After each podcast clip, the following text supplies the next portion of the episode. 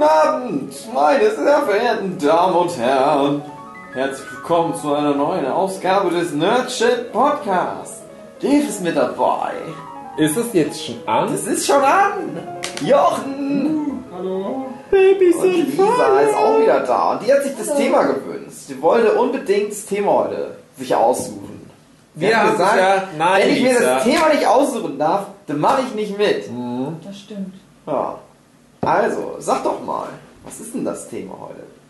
Black Mirror? Cold Mirror? Ach ja, das wollte ich eigentlich noch lieber machen.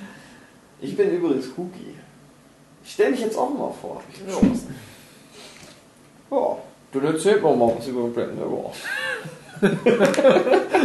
Du nimmst sie erstmal schön zurück mit eins Getränk. Ja, gib mir auch Was mal ist denn heute das Getränk unserer Wahl, Hatschki? Roter Lauser.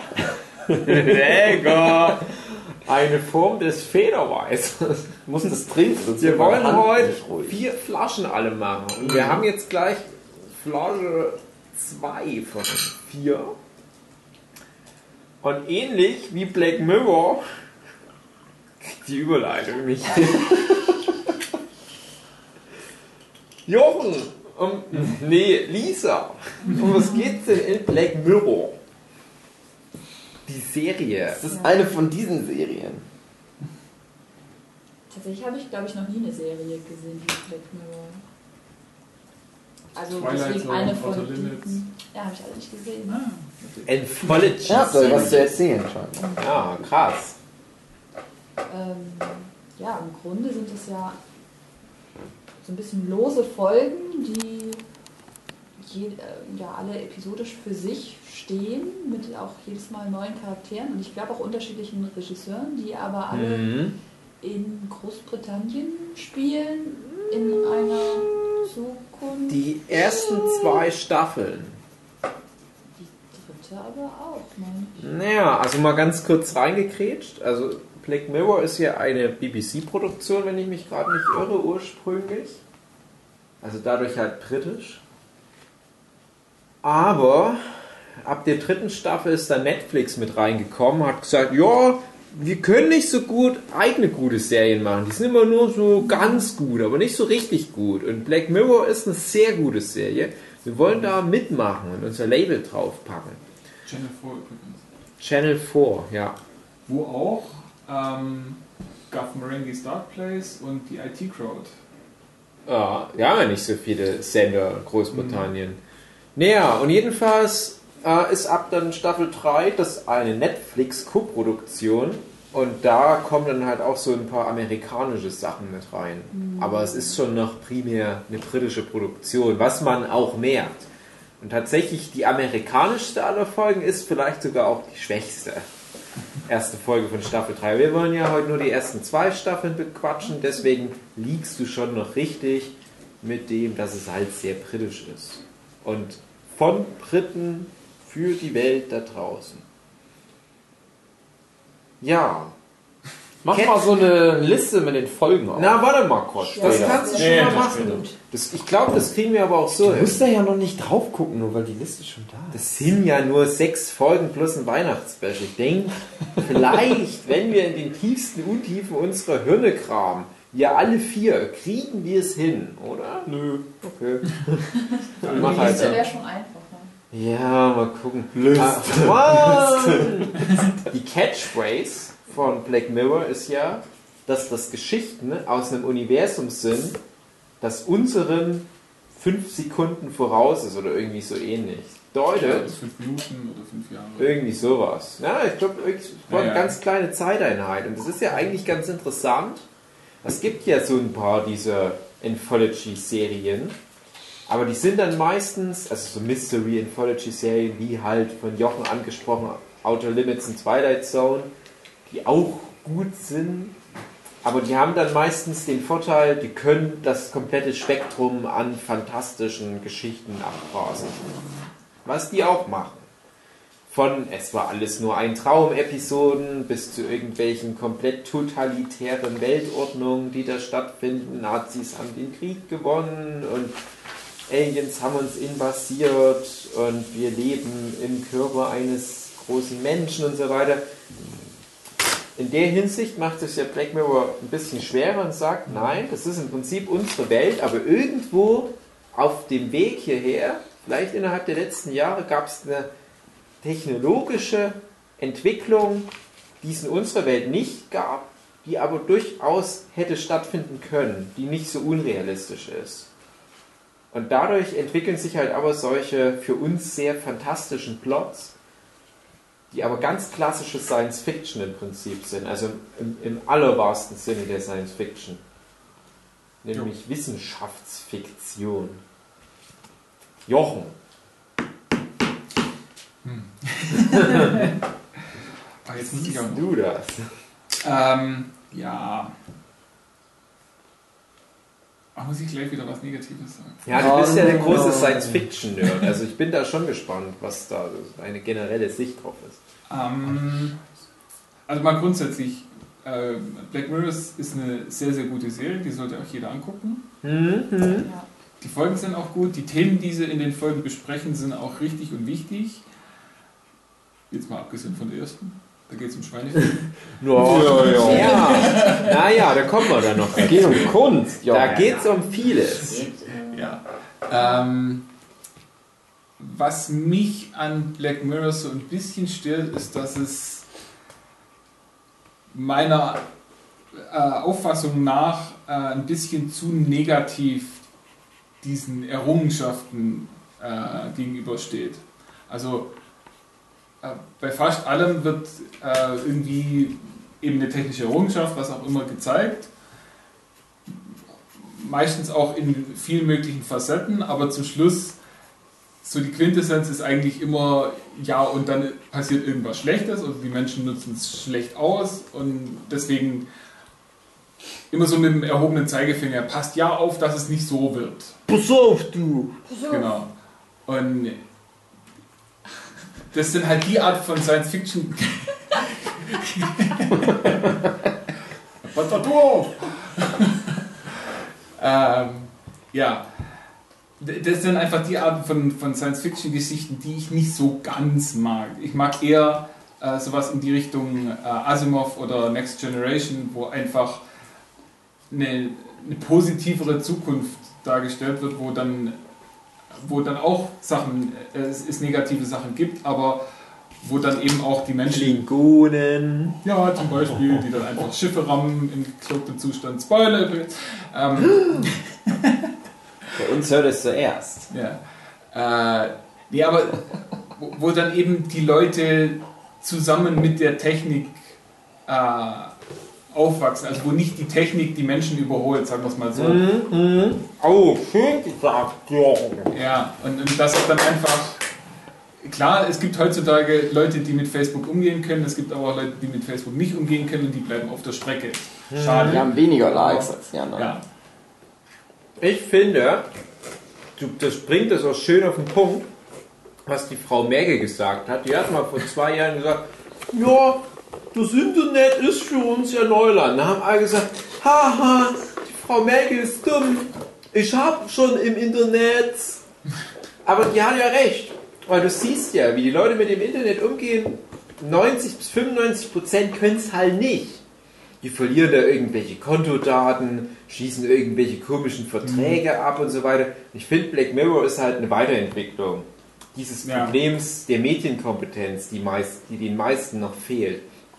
Black Mirror greift das halt aus verschiedenen Sichten auf.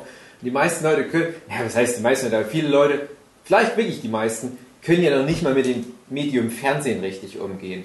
Die erkennen nicht, dass Frauentausch halt zu einem großen Teil inszenierter Fake ist und reagieren dann falsch darauf.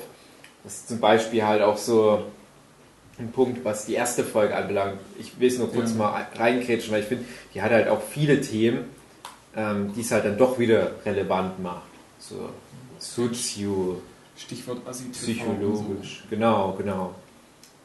Ja, aber für mich ist das nämlich, da kann ich ja gleich mal sagen, also Science Fiction, da bist du eher der Fachmann. Ich mag Science Fiction auch, aber ich bin da nicht so wertend, was die verschiedenen Arten der Science Fiction anbelangt. Ich mag auch das, was so richtige Hardcore Science Fiction Nerds nicht so mögen, wenn das dann ja so ins Fantastische übergeht bin ich auch großer Fan. Das ist hier ja nicht der Fall. Es ist im Gegenteil halt sehr geerdet.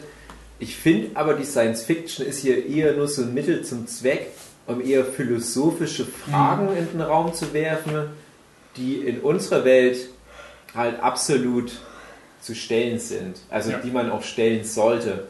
Und das ist halt einfach nur noch so ein interessanter Aspekt, aber man könnte im Prinzip in jeder Folge auch dieses fantastische Kernelement rausnehmen und das mit den aktuellen Gegebenheiten prinzipiell genauso auf den Punkt bringen. Das ist halt nur noch so ein Gimmick, um halt noch mehr Leute zu erreichen letzten Endes. Aber Ja, ich Ähm. glaube, es ist eben auch spannend zu sehen, dass da Sachen noch überspitzter sind, noch mehr übertrieben und mh, wo man schon auch halt viel erkennt, wirklich tatsächlich so von unserem heutigen Ja, Stand, genau, aber ja. halt noch extremer. genau, also das, das tunkt dich dann halt nur noch mal mit der Nase rein und du denkst, haha, was für eine Dystopie, aber dann denkst du, Ja. ja, okay, der Typ hat jetzt zum Beispiel in Folge 3, er hat irgendwie eine Augenkamera, die alles aufzeichnet. Wo ist denn dann der Unterschied zu zum Beispiel Snapchat, wo du auch Ja. Leute hast, die alles aufzeichnen? Letzten Endes kannst du das genauso gegen den Mensch verwenden oder dich selbst dadurch gefährden. Ja, oder Also genau. wie den WhatsApp-Verlauf des Partners Ja, kontrollieren. genau, eben. Oder eben äh, tatsächlich sowas wie, ähm, es ist einfach tatsächlich so, das Internet vergisst nichts. Das heißt, alles, was man irgendwann mal ins Internet gestellt hat, bleibt für immer dort. Man kann das von sich aus löschen, aber wenn es irgendwelche anderen Leute runtergeladen haben, dann haben es die halt. Also das ist einfach, ja, quasi in jeder Folge äh, sprechen sie über das Mittel, dass das ja ein bisschen eine Zukunftstechnologie ist, sprechen sie eigentlich Probleme an, die wir jetzt schon haben und die wir jetzt äh, quasi schon lösen müssen, damit es gar nicht erst so weit kommt. Von daher, das sehe ich noch als das, das Gute, aber ich hätte mir halt auch, und das sind auch so Sachen, die äh, Twilight Zone oder äh, Outer Limits öfter mal gemacht haben, dass sie einfach auch mal eine Technik benutzt haben, um was Gutes zu machen. Und Mhm. bei Black Mirror hatte ich fast immer das Gefühl, ja, die machen Ja. Technik, um irgendwie den Leuten geht es danach schlechter, wenn sie die Technik benutzen. Mich hat das irgendwie nicht so gestört. Ich habe das einfach so hingenommen, dass das halt das Thema der Serie ist. Und ich Ja. habe es jetzt auch nicht so gesehen, dass die grundsätzlich sagen, Technik ist böse und alles, was in Zukunft kommen wird, das wird in so einem Desaster enden. Ich, ich finde, es sind einfach interessante Gedankenspiele. Mhm. Ich finde halt aber auch, dass der Titel der Serie Black Mirror das ja auf den Punkt bringt. Das ist halt der Spiegel, weil es unserer Welt halt so ähnlich ist, aber der Black Mirror, also der dunkle Spiegel, das Zerrbild unserer Realität, hey, guckt hier mal rein, aber der belehrt uns halt. Also der Spiegel ist ja halt auch was, was so eine Distanz zu uns hat. Also es gibt ja eine klare Grenze, so praktisch als, als Tool, um uns auf Sachen hinzuweisen, wie du es ja auch schon an, angesprochen hast. Ähm, ich sag fast schon pädagogisch wertvolles Lehrfernsehen. Gibt es ja auch als Redewendung, dass man jemandem etwas spiegelt. Mhm. Dadurch. Ich Ja, bin mal- reflektiert. Ja, Genau. ich bin mal gespannt, wie die, wie die das halt weiter fortführen. Äh, Gerade hatte ich jetzt, es kam echt letzte Woche kamen da Bilder raus ähm, mit so ein paar ersten Pressefotos für Staffel 4. Ich Mhm. weiß, wir reden jetzt nur für Staffel 1 und 2, aber da war auch ein Bild dabei, das sah aus wie eine ganz eindeutige Star Trek-Anspielung. Schon gesehen vielleicht? Nee. Wirklich mit so einer Crew. Ich glaube, da waren noch Aliens mit dabei, in diesen typisch bunten Star Trek-Leibchen. Sah wirklich so aus wie Original Series oder vielleicht doch Next Generation. Aber ich denke, da wird dann wieder ein Twist dahinter sein. Ich denke, Ja. so weit in die Zukunft gehen die nicht, dass die schon in Richtung Föderation schielen oder sowas. Das wird dann wieder auf irgendwie sowas wie Themenpark hinauslaufen oder was. Aber ich bin da, da schon gespannt. Was ich witzigerweise fand, die erste Folge, die mir eigentlich von der Serie sogar äh, dann eigentlich am wenigsten gefallen hat, da wurde es ja tatsächlich sogar versucht, äh, über Technik eine Lösung für das Problem zu finden. Mhm. Also geht es halt darum, dass sie, ich weiß nicht, ob man die ganze Folge jetzt schon besprechen soll, aber geht es halt einfach darum, dass sie irgendwann mal zu einem CGI-Typen gehen und sagen, ja, kannst du es nicht hier äh, so aussehen lassen, als ob Mhm. mit irgendwelcher Tech- Tricktechnik. Und danach geht es dann halt in die Richtung. Noch eine andere Folge, ähm, wo es um dieses, oh, was war es, dieses Altenheim oder die, diese alternative. Realität geht, wo dann Leute, die todkrank sind. Ja, das ist Staffel kurz 3, ja, aber Ja, okay, ja, das kannst du schon Staffel mit ansprechen, prinzipiell. Also da wüsste ich tatsächlich nicht mehr, wie die Folge wirklich ausgeht, aber da ist es ja dann auch so, dass Endet mit einem riesigen Rechenzentrum. Ja. Ja, okay. Aber da ist es ja dann tatsächlich so, dass es den Leuten durch die Technik Ja. dann besser geht. Digitalisierte Erinnerung, aber natürlich trotzdem mit so einer bitteren Note. Die Folge hat übrigens jetzt gerade einen Emmy gewonnen als bester Fernsehfilm. Cool. Und ja, San Junipero hieß die, glaube ich. Ähm, das Problem an der Folge ist, dass die ja so eine Art Eskapismus verschönt, so einen digitalen Eskapismus. So ist doch egal, was im echten Leben passiert. Du hast ja dann noch das digitale Afterlife. Kommen wir später nochmal dazu. Aber ja, hm, es ist halt Licht und Schatten auf alle Ja. Fälle. Also ich habe ich hab die schon auch schön gefunden, die Folge. Aber ich dachte halt trotzdem, das ist eine echt gruselige Vorstellung. Ja, aber wir können ja ansonsten gerne mal die Folgen Schritt für Schritt dann durchgehen. Es sei denn, jemand hat noch so ein. Meta-Thema dazu. Eigentlich wäre es ganz interessant, äh, vielleicht, wenn ihr mal zum Thema Westworld kommt, das auch so ein bisschen miteinander zu vergleichen, weil Nein, wir machen jetzt Black Mirror. Westworld hatten wir im Freundeskreis eine sehr heftige Diskussion, ab wann ein Bewusstsein entsteht. Hm. Ähm, und ich finde, damit wird in Black Mirror auch ziemlich viel gespielt, weil ja teilweise Kopien eines Bewusstseins angefertigt werden. Ja, und das ähm,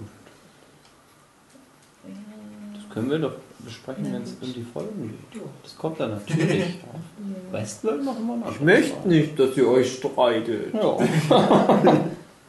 Wie wird er jetzt überhaupt drauf gekommen? Irgendjemand hat irgendwas gesagt. Du willst lieber über Westworld sprechen.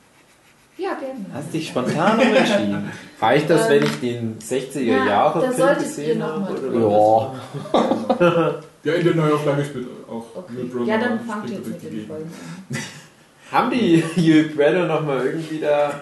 Ist doch schon tot, oder? Ja, ich weiß, deswegen, aber ich, ich frage mich gerade wirklich... Als Roboter ernsthaft- nachgebaut. Nein, nein, ich frage mich gerade wegen, wegen Also- Moff Tarkin. Tarkin und Lea mäßig. Ah, nee. Das ist nämlich mein Black Mirror, der aber schon in unserer Realität angekommen ist. Nee, nee. Ähm, weiß nicht, äh, der, der Macher von diesem ganzen Black Mirror-Zeugs, wüsste nicht mal, wie er heißt, aber der macht Peter. auch äh, jedes Jahr so einen Jahresrückblick. Habt ihr da mal reingeguckt? Nö. Interessiert, interessiert mich nicht die prätentiöse Scheiße. Piu, piu, piu, das interessiert mich. Piu, piu. Ja. Ich töte dich, Soldat aus der Zukunft. Black Mirror. Oh nein, ich bin getroffen. Wie geht's wohl in der nächsten Staffel weiter? Ja. Schweine ficken! ja. Hugi will Schweine ficken. Also, Ja. Ich habe gedacht, das wird ein Ich- Podcast. Wenn ich, also pass auf, Folge 1 Black Mirror, die spielt ja, ich, also ich finde, ich weiß gar nicht, ist da irgendwann was gesehen, dass das weiter in der Zukunft spielt? Eigentlich nicht, oder? Man könnte sagen, das spielt ja heute. Spielt heute. Ja. Wie viele Folgen Okay. heute spielen. Okay, gut, damit geht's los. Ich war nämlich überrascht, weil ihr immer so von Zukunftsgedöns geredet habt, als ihr gesagt Ja, habt, mal fünf. Sekunden in Ja. der Zukunft. Ja, das habt ihr mir aber nicht gesagt. Ihr habt nur gesagt, du, das ist irgendwas mit. Sci-Fi und in der Du kannst denn Zukunft. in fünf Sekunden in der Zukunft eine ganz neue Prinzessin Ihr habt nichts gesagt mit 5 Sekunden in der Zukunft. Das ist doch nur die Catchphrase. Ja, die habt ihr mir aber nicht gesagt. Ihr habt nur gesagt, das ist irgendwas in der Zukunft. ja, ein bisschen muss auch selber für die Sache arbeiten. Genau. Ja, ich will doch nur jetzt die schöne Geschichte erzählen, dass ich euch so lieb habe. Ja. Und du hast so gedacht, Leute Die seid. fliegen mit einem Raum. Ich hab gedacht, genau, die fliegen da jetzt mit dem Raumschiff rum und dann ist es aber in der Gegenwart. Und ich hab gedacht, aha, Leicht zu beeindrucken, ich wusste auch nicht, dass das, äh, es sind ja alles abgeschlossene Kurzfilme. Wusste ich auch nicht. Ich hab gedacht, das ist so eine, so eine moderne Baut aufeinander auf. Ja, aber ganz ehrlich, Ist ja auch was egal, hast das spielt ja alles gar keine Rolle, was ich jetzt. also, pass auf. Ministerpräsident von England äh, wacht morgens auf oder wird wach gemacht Premierminister. und die Prinzessin Peach aus Super Mario. Die Prinzessin wurde entführt Sorry, Premierminister, but our princess is in an hour So, Von Schildkrötenmenschen. genau. Und ähm, Erpresservideo kommt dran und sagt, Ministerpräsident, wenn du nicht das Schwein fixst, dann machen wir die Prinzessin. Und er sagt, ach, ich will nicht. Oh, wir dürfen nicht den Federweißer weiter trinken. Wir müssen jetzt Bier trinken, hat Joghurt. gesagt. Zu unsere Praktikantin. Nein, ich mache nur Spaß. Ja. Bringt uns gerade Corona-Bier. Geil. So, ja, das ist die Prämisse, damit geht's los. Und da spinnt sich dann die Story dran. Denn was machen wir jetzt? Genau. Soll er wirklich ein Schwein ficken? Will er denn was Schwein ficken? Das Interessante ist ja da, dass es so ein Zerrbild von Politik ist. Du kannst als Premierminister dir noch so viel Mühe geben in unserer heutigen Welt der Medien, wirst du wie eine Sau durchs Dorf gejagt. Wenn gerade irgendwas ist, was eigentlich nicht direkt was mit Politik zu tun hat. Und es geht eigentlich darum, dass die ganze Folge über das Team des Premierministers gezeigt wird, wie die auf aktuelle Medienberichte und neue Erpresser schreiben und so weiter reagieren. Und was der Erpresser die ganze Zeit macht oder wie es der Prinzessin geht, das spielt alles nicht wirklich eine Rolle. Und das wird aber alles gemessen an blanken Parametern wie Zahlen. Zum Beispiel machen die ständig statistische Erhebungen, wie ist der Zuspruch aus der Bevölkerung, dass der Premierminister doch bitte das Schwein ficken sollte. Oder wie viel Prozent sagen, nein, riskier das mal lieber, die Würde des Menschen ist unantastbar, bla bla bla. Und du siehst aber die Menschen eigentlich nicht wirklich. Du siehst halt nur diese Zahlen. Und diese Zahlen machen diesen Haufen von Leuten, diesen Stab dieses höchsten politischen Amts da nach der Queen, macht die total heiß. Und das ist halt einfach nur vielleicht letzten Endes so eine Parabel dafür, wie mittlerweile Politik durch die Medien in so eine ungesunde Richtung halt auch gedrängt wird. Weil man sie halt ständig so zum Affen machen muss. Ja, Ja. ja. Und wie dumm halt auch die Menschen sind, Mhm, mhm. weil die sowas wollen. Genau. Und die Medien füttern es und die Politik muss sich auch danach halten. Sonst wird sie abgewählt. Und die Mhm. AfD kommt dann. Ja. Ja. Da gibt es auch diese eine Reporterin, die irgendwie versucht näher ranzukommen und da Aufnahmen zu sammeln, ne? die dann aber irgendwie ein bisschen, Die wird zum Glück angeschossen, weil die dumm ist. Mhm. Die Ah, macht nämlich genau. dumme Sachen. war mir nicht mehr sicher, was mit der am Ende passiert. Die ist sogar tot, oder? Die wird doch Nee, erschossen. nee. Nee. Die Beine werden hier so abgeschossen. Ah. Das sind richtig krassen Splatter. Nein, die hat nur kaputte Beine dann. Mhm. Beine geblutet. Mhm. Würdet ihr das Schwein Das ist doch die Ja, aber Frage, das ist- die im Raum steht. Das ist die große Ich philosophische Frage. Ja auch als Spoiler, ja, der Premierminister fickt am Ende das Schwein, weil das Volk das verlangt. Mhm. Und die Und die Politikmenschen, genau, die Politikmenschen sagen halt, ja, du solltest das jetzt lieber mal machen. Und der Mensch macht das dann, der kann da ganz schlecht. Es geht dann stundenlang, der ist schon ganz wund und kann einfach nicht kommen. Und auch ganz perfide, wie dann immer wieder Leute gezeigt werden, wie halt komplett England stillsteht und nur auf Mhm. Fernseher guckt. Und alle aber so diese so, oh, oh Es gibt ja sogar so oh, richtige Open Happenings, wo sich die Leute dann in der Kneipe Mhm. treffen, um es zusammen zu gucken.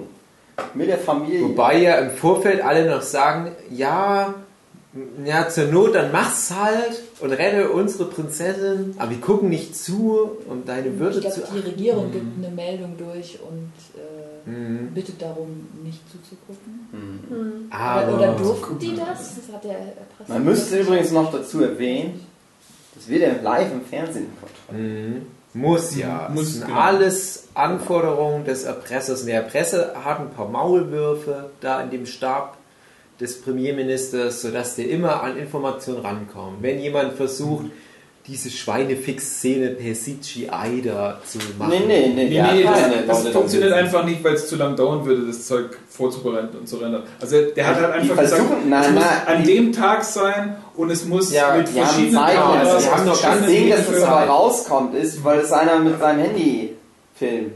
der den Ja. Typ dann wieder, die holen sich so einen Pornodarsteller ran, Mhm. der scheinbar bekannt dafür ist, dass er mit Tieren ganz gut umgehen kann. Genau, aber da wollten die ja drauf CGI und, Mhm. und der, der Entführer, der weiß halt sowas auch relativ schnell, was halt auch wieder so eine kleine Mädchenkritik schon wieder ist, dass halt da nicht sicher ist, also die Informationen, die sind immer offen in alle möglichen Richtungen. Er kommt da halt relativ problemlos ran. Und im Prinzip steht sich letzten Endes der Stab selbst im Weg und äh, ohne dass der Entführer groß was zutun muss, zerstören die sich schon von selbst irgendwie. Und ja, letztendlich fickt er das Schwein und das ganze Volk guckt zu. Das ist noch Und- die Sache mit dem abgesägten Finger. Genau, das kommt zwischendurch auch noch, aber die große Schusspointe ist, die Prinzessin ist schon lange wieder frei, als er das Schwein fickt, aber niemand kriegt's mit. Benebelt unter Drogen gesetzt, wandelt sie durch die Straßen von London, aber alle sind vom Fernseher gebannt und ja. Es ist am Ende die Auflösung Er kommt ganz gut weg, die Leute fanden das ganz gut. Ja, aber Der seine, seine aber- Ehe ist zerstört. Aber was ist denn mit dem Entführer? Was ist denn da? Tot. Nein. Ja, aber was, was war Ja. die Idee hinter all dem? Und wisst ihr, an welchem Künstler sich das vielleicht... Ach, jetzt habe ich es doch verraten. Es ist ein Künstler. Es war ein Kunstwerk. hab's doch gesehen. ja, hast du auch wieder recht. Du hast es ja gesehen. Es ist ein, ein Kunstwerk gewesen. Es war eine mädchenkritische Installation, die Entführung. Der Künstler musste sich natürlich danach dope machen, weil es ja trotzdem auch eine Straftat war. Aber was, was denkt ihr, welcher Künstler da dahinter Dieser steckte? Typ, der auch immer so das Sachen einpackt in Geschenkpapier. Nope. Oh. Du meinst den Dein Kaufland? Nee, es läuft Vielleicht der Banks. Ja, der Banksy, klar. Also ich hätte, ich hätte gesagt, Bank, ja, aber das ist ja natürlich die, die logische Entwicklung dessen, was man von dem, weiter. Dessen, was wir, ja, dessen, was man von einem Banksy erwartet, der ja wirklich mit, mit irgendwelchen Street Art Sachen angefangen hat. Hey, ich habe hier eine Schablone und sprühe da mal irgendwie einen Affe an der Wand, bis hin zu sowas wie Disneyland. Okay? Aber hat er nicht auch im richtigen Disneyland da irgendwie so einen, ähm, eine Puppe von so einem Guantanamo-Gefangenen irgendwie? Ja, da war auch mal was, ja. Aber ich, aber Banksy macht ja auch viel Wobei- gesellschaftskritische Sachen, die der halt in irgendwas verpackt, wo du es erst so auf dritter, vierter Ebene erkennst. Also mein Lieb, also ich, ich bring's mal kurz mit rein, mein Lieblings-Banksy-Kunstwerk, was halt auch so, ja, wie soll ich sagen, halt so eine Performance letzten Endes war. Seine Werke sind ja im Prinzip von vornherein Kopien. Er hat ja meistens nur so eine Siebdruckschablone und macht Sachen woran. Macht auch manchmal irgendwie sowas wie Skulpturen, aber das sind meistens so Sachen, die der wie kopieren kann. Und trotzdem sind die sehr wertvoll. Es gibt dann Leute, die, die bauen sich da so eine Ziegelmauer aus dem Haus raus, weil da so ein Banksy-Affe drauf ist. Und der hat dann mal mit seinen Originalschablonen so ein paar Bilder einfach mal gemacht, hat die auch signiert und hat die in New York, glaube ich, so einem Straßenkunsthändler gegeben. Er hat gesagt, hier, verlangen, was du willst, ist alles dein Geld, sind alles Original Banksys. Und er stand dann den ganzen Tag da und hat irgendwie so 100 Dollar verdient oder was. Weil den Leuten scheißegal war, dass der Original Banksys hatte. Und da dachte ich, ja, so geht's mir auf Conventions. Weil die Leute auch nicht wissen, dass ich da geilen Scheiß habe. Beziehungsweise die, die interessiert's nicht. Die, die informieren sich nicht, die gucken nicht rein. Und es ist halt so dieses Markenbewusstsein und wie es präsentiert wird. Und das Ding war halt aber, die Werke, die der, Stra diese, der Straßenhändler hatte, wären zum Beispiel über ein Auktionshaus für so umgerechnet vielleicht so ein paar 10 Millionen Dollar weggegangen. Ja, es ist halt nur der Kontext gewesen, der war anders. Tja, das ist zu Musst du Banksy. damit Und sagen, das ist. dass du an deiner Präsentation arbeiten musst? Nee, ja, natürlich, äh, die, die Präsentation macht es halt aus, aber das Problem ist halt einfach, nicht ich als Künstler bin da sozusagen der Hauptschuldige, sondern halt auch das Publikum. das Puppen, ja, ihr lacht, aber es, das, das ist, so ist es halt. Also wir sind doch Künstler, wir verstehen es doch, Hugi, nicht einschaffen. Das Publikum lässt sich halt von irgendwelchen Sachen beeinflussen, die eigentlich nichts mehr mit der Kunst an sich zu tun haben. Weil die Kunst an sich war das Original Banksy-Kunstwerk.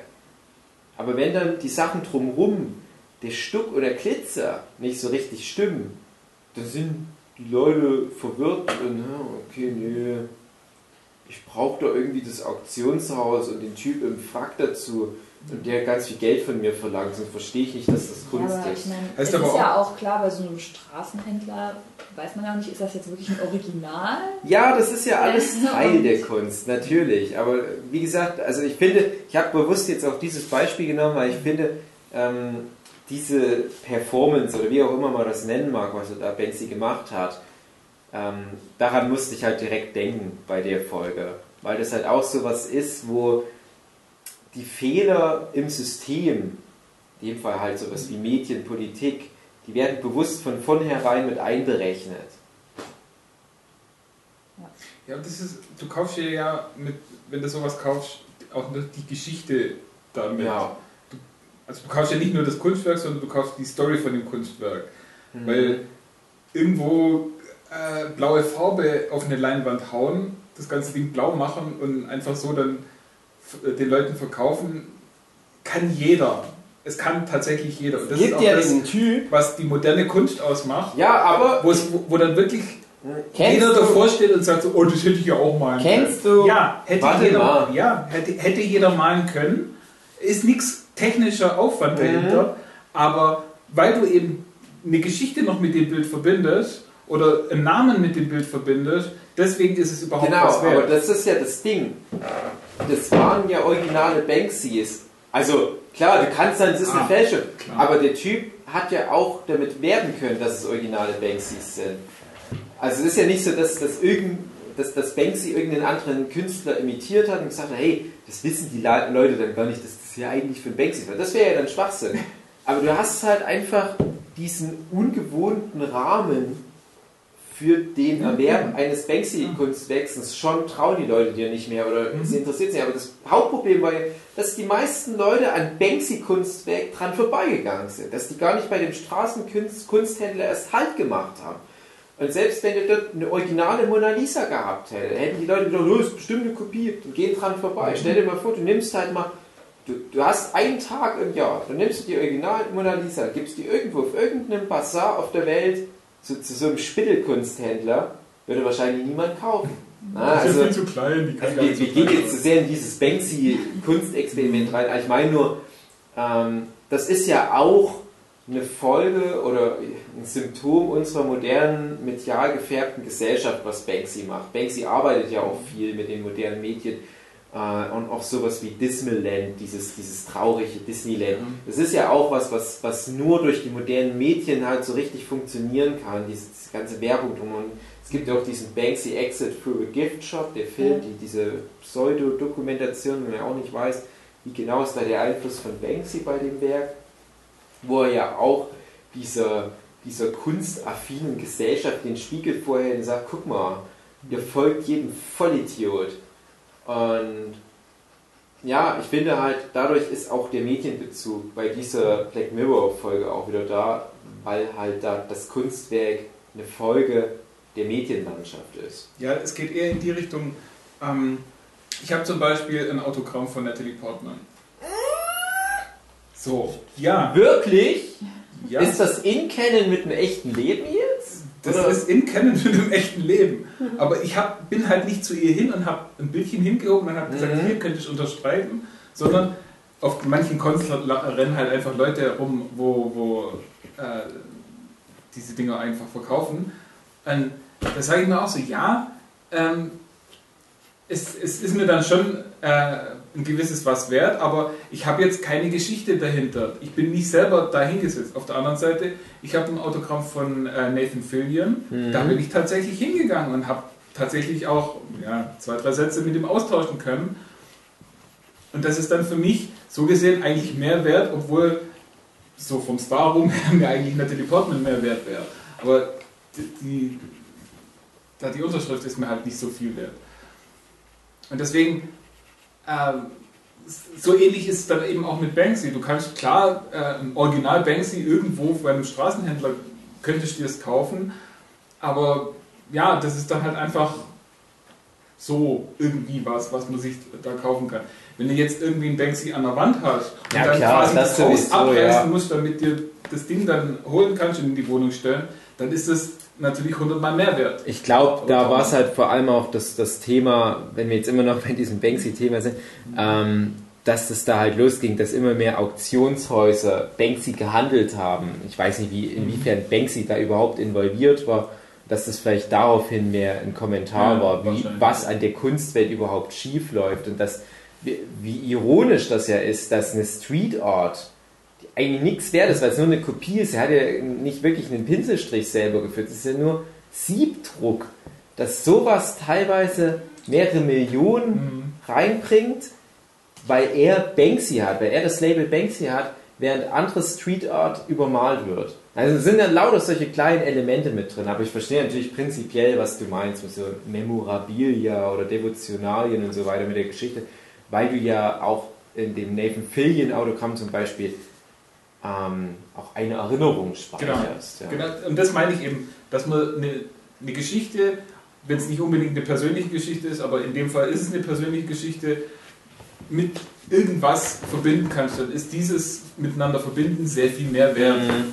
als einfach nur der Gegenstand, auch wenn es vielleicht von irgendjemand Besonderem wäre. Hm. Naja, wie, ja, also Schweineficken. Schweineficken, genau. genau. Eigentlich. Also, das ist halt für mich eine okaye erste Folge. Ich habe die auch ganz gerne geguckt und ich fand das sehr spannend. Ich fand und schon ich sehr fand, unangenehm tatsächlich, weil äh, ich hätte eigentlich erwartet, dass er sich weigert. Mhm. Ähm, was aber anscheinend in Großbritannien eigentlich ein No-Go ist, da so ein, Königs, äh, ein Mitglied der Königsfamilie sterben zu lassen. Und ähm, ich fand es halt interessant, wie er von seinen Beratern da eigentlich die ganze Zeit unter Druck gesetzt wird, Mhm. das zu machen. Ich weiß nicht, ob er es von sich aus dann auch gemacht hätte. Ja, von sich aus sicherlich nicht. Das war ja, wie gesagt, am Anfang war es ja auch noch so, die, der Großteil der Bevölkerung sagt so, ah nö, muss er nicht Mhm. machen und was soll denn der Scheiß und steh, äh, steh dazu, steh zu den Werten und das macht man nicht. Und ich glaube, das war dann tatsächlich gerade dieser abgeschnittene Finger, wo dann so ein Mhm. riesen Publikumsumschwung gab, so, oh nee, man kann doch jetzt aber nicht unsere Prinzessin Und sterben war lassen. nicht auch der Finger eine Folge von einem Versuch der Regierung, was zu unternehmen schon? Also, dass man schon irgendwie. So das mit dem Es ist beim. Hm? Nachdem die versucht haben, Da wo dann die, äh, die Reporterin angeschossen Ah, wurde. okay. Ich glaub, genau. Das also, das, so ja. dass man gesagt hat, okay, dann lasst es einfach so laufen und wir sagen nichts, aber so wie die es halt nicht einfach nur haben laufen lassen und von sich aus versucht haben, Ja. da gegen den Entführer was zu unternehmen, da haben dann die, die Leute in der Bevölkerung doch gesagt, ja, jetzt müsst ihr aber auch die Konsequenzen sagen, jetzt wird Schwein gefickt, Baby. Und ja, ich, ich weiß nicht so richtig, was jetzt die, ich sage jetzt mal, mädchenethische Frage war, die mir gestellt wurde letzten Endes. Wahrscheinlich, wie ich als normaler Bürger reagiert hätte. Und als normaler Bürger, du bekommst ja die Geschichte nicht. Du bekommst ja nicht die Geschichte des Premierministers. Wir bekommen ja nur zum Beispiel eine Angela Merkel, die irgendwo mal was vielleicht Falsches sagt. Wir bekommen ja in der Regel auch nur einen Ausschnitt aus dem Ganzen, ohne Kontext. Wir bilden uns dann irgendwie eine, eine einfache Meinung daraus, ohne die zu reflektieren. Was hier vielleicht auch ein bisschen noch verstärkt wurde durch, diese kurze, durch dieses kurze Zeitfenster, in dem die ganze Geschichte spielte. Du kannst dir ja gar keine fundierte Meinung bilden. Und wie würdest du reagieren? Auf welche Seite wärst du? Und die, die andere Frage ist halt, was machst du als Medien, äh, als, als, als Premierminister oder was machst du in Form der Medien und so weiter? Ich weiß nicht, aber ich glaube, als Zuschauer bist du eher dann in, in der Rolle der Bevölkerung, die ja anonym bleibt in der Folge. Ich denke einfach, das ist eine Kritik an der Sensationsgeilheit der Leute. Hm. Ja, so sehe Vor ich das allem. auch, also so zum Schluss, wo sich das hinentwickelt, ne? dass erst alle sagen, nee, das kann doch nicht sein und ach, ich glaube, das will ich mir gar nicht angucken und dann gucken irgendwie doch alle hin. Dass man einfach sagt, so, ja, interessiert euch doch nicht für so einen Scheiß, sondern interessiert euch tatsächlich für Politik. Genau, genau. Das da Hinterfragt das. wird. Ja. Nehmt euch nicht nur die deftigen Schnipsel raus. Oh, wir haben das Wort Schweineficken gehört. Auf einmal interessieren wir uns wieder für Politik. Sondern wenn, dann nehmt halt das ganze Ding. Hinterfragt auch die Details, hinterfragt das auch auf all seinen Ebenen mit all diesen schwierigen moralischen Fragen, die die Einzelperson betreffen. Und ja, das findet ja anscheinend in Deutschland aktuell nicht statt. Siehe Wahlergebnisse von, von uns aus gesehen letzte Woche. Wir haben gerade das erste Oktoberwochenende, haben gerade eine Bundestagswahl hinter uns, die uns gezeigt hat, Deutschland interessiert sich nicht wirklich für Politik. Plus ob da die Black Mirror Folge irgendwas hätte beitragen können, ich glaube nicht. Ich glaube, dafür ist es zu verkopft. Ich glaube, das ist schon dann eher für etwas schlauere Menschen. Es gibt ja nochmal, ich glaube, das ist dann aber erst in Staffel 3, nochmal so eine, so eine Politikkritik mit dieser Cartoon-Figur. Ja. Mhm. Hm. Also denen ist schon bewusst, wie die Verzahnung ist zwischen Medien und, also beziehungsweise moderner Technik und Politik. Das wird uns auch immer mal wieder wahrscheinlich bei Black Mirror bekleiden, das Thema. Ja, Hugi, hättest du das Schwein gefickt? Mhm. Okay, Folge 2. Weiß nicht, oder? Will noch jemand was zu Folge 1? Ich glaube, die anderen Folgen vielleicht tatsächlich äh, noch interessanter. Ja. Aber ich hatte damals, weiß ich auch noch, bei Folge 1 schon recht viel Gesprächsbedarf, aber das ging dann damals fast ausschließlich um das Kunstwerk. Also hätte ich jetzt nur diese erste Folge gesehen und danach irgendwie eine Woche oder so warten müssen, auch wieder Thema Binge-Watching, äh, hätte ich mir das wahrscheinlich sehr gut überlegt, ob ich die Mhm. zweite Folge überhaupt noch angucke. Und so war es dann tatsächlich, erste Folge, nur ja, gleich danach die zweite und die war dann auch tatsächlich. Nach der zweiten Folge habe ich dann gesagt, okay, kann man weiter gucken. Ja. Die ist auch nicht so repräsentativ für den Rest der Die erste, Anthologie-Serie, die erste. Mhm. Aber wie gesagt, ich fand die auch schon sehr gut, weil die mich doch sehr beschäftigt hat. Das war jetzt Mhm. auch für mich ungewöhnliches Fernsehen. Das ist ja was, was du von den Briten immer wieder erwarten kannst. Und hey, eine Serie, die direkt mit, mit, mit sowas startet. Und guck dir mal so die typischen amerikanischen Politserien an. Ich wäre froh, wenn da hin und wieder mal so ein Plot wie, oh, ich muss ein Schwein ficken, weil sonst hier eine, eine hohe Person getötet wird. Das, das ist schon ein spannender Plot, vielleicht auch für eine ganze Season mal. 24, hm, maybe. Next Season, mal keine Atomexplosion, sondern mal wirklich so hm, Schweine ficken. Naja, Folge 2. Wer möchte das denn mal zusammenfassen? Die hat mir auch ganz gut gefallen. Hugi, der ist hier nur so am Radieren wie so ein Depp. Lisa, die, die erzählt Ja, uns das, das mit dem. Fahrrad. Oder? Ja. Ja. Thema Fahrrad. Mhm, ja, also fängt ja an mit dem Typen, hat er eigentlich einen Namen? Ja, bestimmt. Black Guy. Daniel Kaluuya. Über den habe ich erst jetzt in der vorletzten Folge, als es um Horrorfilme ging, geredet. Hm. Weil er nämlich die Hauptrolle in Get Out auch zum Beispiel gespielt hat. Er hat auch in Skins mitgespielt und The Fates, eine Serie, die ich immer mal wieder empfehle. Oder in Sicario. Und das ist ein Schauspiel, den ich sehr gerne mag. Und da habe ich mich sehr gefreut, dass er in der Folge auftauchte. Und die Frau, ich kann das schon mal vorwegnehmen, es gibt auch eine Frau, die wurde gespielt von auch einer Schauspielerin, die ich sehr gerne mag. die zum Beispiel bei Downton Abbey mitgespielt hat und bei Skins. Ja. Ich spiele bei Skins. Ach Quatsch, bei Skins, ich habe Skins gesagt, ich meine bei Misfits. Achso, Ja, ach was. das spielt die, diese christliche Fundamentalistin. Ist das in der späteren Staffel? Nö, erste Staffel, die kommt dann später aber nochmal zurück. Das ist die, die machen kann, dass Leute ähm, ethisch und moralisch sauber werden. Die kann irgendwie Leuten einreden, hey, du bist jetzt ein guter Christ. Okay, ich gar nicht mehr. Das Staffelfinale der ersten Staffel, die kommt, glaube ich, in Staffel 5 oder so nochmal zurück. Ah, okay. Ja, auf jeden Fall, er äh, lebt in so einem ganz kleinen Kämmerchen, das aber komplett mit, mit Screens ausgekleidet ist. Und ähm, ja, irgendwie so ein ganz minimalistisches Leben, was nur daraus besteht, dass er tagsüber Fahrrad fährt und Also so einem Ergometer, ja, in Ja, so einer Art genau. Fitnessstudio-Atmosphäre. und abends da in seinem kleinen Räumchen sitzt und sich irgendwie gefallen lassen kann von einem sehr eingeschränkten Medienprogramm, wo irgendwie immer gezwungen wird, Werbung Beschallen lassen muss. Ja. zu Mhm. gucken. Ja. Und durch das Fahrradfahren kann er Punkte sammeln und äh, die Punkte gibt er dann aber gezwungenermaßen auch aus da für Essen oder Mhm. ja, Wegschalten von Werbung. Der hatte irgendwie von seinem Bruder oder so irgendwas, hatte Mhm. Punkte geerbt. eine Million oder wie, wie viel war nicht das? irgendwas 150.000? Die, Also die er Folge heißt 15 Million Merits. Das heißt, er hat wahrscheinlich 10 Millionen gewonnen und hat sich dann.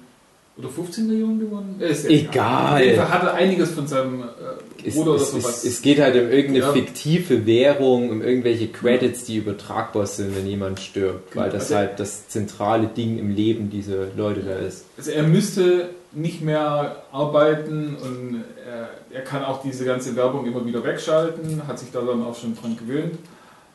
Mhm. Und Und er macht es jetzt einfach mehr oder weniger zum Spaß ja. noch. Und eine dieser Mediensendungen ist quasi wie American Idol oder Mhm. Deutschland sucht den Superstar. Nur Casting-Sendungen, wo Leute sich bewerben und dann zu Stars werden können. Ja, und dann Bei der man eben dann diese 15 Millionen äh, als G- Casting-Abgabe überhaupt ja. Zahlen muss, damit man da überhaupt auftreten darf. Ja, eines Tages trifft er ja dann irgendwie eine hübsche Frau, die auch noch gut singen kann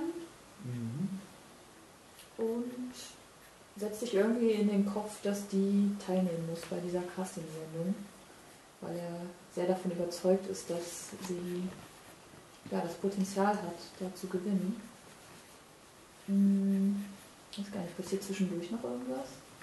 Ja, es werden so ein paar Aspekte noch Ja. dieser Welt etabliert, zum Beispiel, so, die werden ja wie gesagt immer beschallt von diesen Mädchen. Und diese Mädchen sind aber, ja, das sind nicht sehr vielfältig.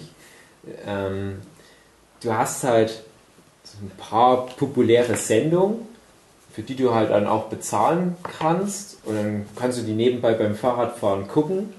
Und das andere große Ding ist aber so Schnibbes, so digitaler Content. So Du hast halt, also jeder hat so seinen eigenen Avatar, Genau. den du dann Kleidung kaufen kannst Ja. oder Genau. neue Frisuren oder Also du machst halt nichts anderes den ganzen Tag als Fahrradfahren, um halt irgendwie Energie zu generieren, wie in so einem Hamsterrad. Hast kaum soziale Interaktion mit anderen Leuten, obwohl du mit ein paar anderen halt im selben Raum sitzt. Du isst dann zwischendurch, was dich auch wieder was kostet, und du guckst halt Werbung an, damit du halt wegen der Werbung diese Sendung bezahlst, die du dann angucken kannst. Also rezipieren und Fahrradfahren, rezipieren und Fahrradfahren, rezipieren und Fahrradfahren. So ist der ganze Tag. Und der sehnt sich halt nach was anderem, nach was Schönem in der Welt, was echt ist, wie er auch immer so schön sagt. Weil diese ganze Welt auch, die durch die Medien vermittelt wird, die ist so kunterbunt und, und ekelhaft und das ist so richtiges Trash-TV. Und äh, ja, und halt dieses, dieses ganze Avatar-System, das ist halt dein Leben. Das Fahrradfahren ist dein Leben. Deswegen ist das manchen Leuten viel Geld wert, seinen digitalen Fahrradfahr-Avatar, für den sich eh niemand interessiert, außer man selbst, halt irgendwie einen besonderen Helm mit einem besonderen Skin zu kaufen und so einen Scheiß halt. Was ja auch in unserer echten Welt immer mehr zunimmt. fand interessant, dass ja, obwohl da die Technik sehr modern ist, wirklich das Fernsehprogramm extrem schlecht produziert aussah. Mhm. Ähm, ja, wo ich dachte, da kann man nochmal sehr schön nachfühlen, wie nervig das eigentlich ist, dass man die ganze Zeit denkt, oh, ich muss mich in diese Scheiße reinziehen. Ah, Da gab es noch diesen anderen Aspekt, Äh, also das sind so die, die gewöhnlichen Leute, die einfach jeden Tag Fahrrad fahren.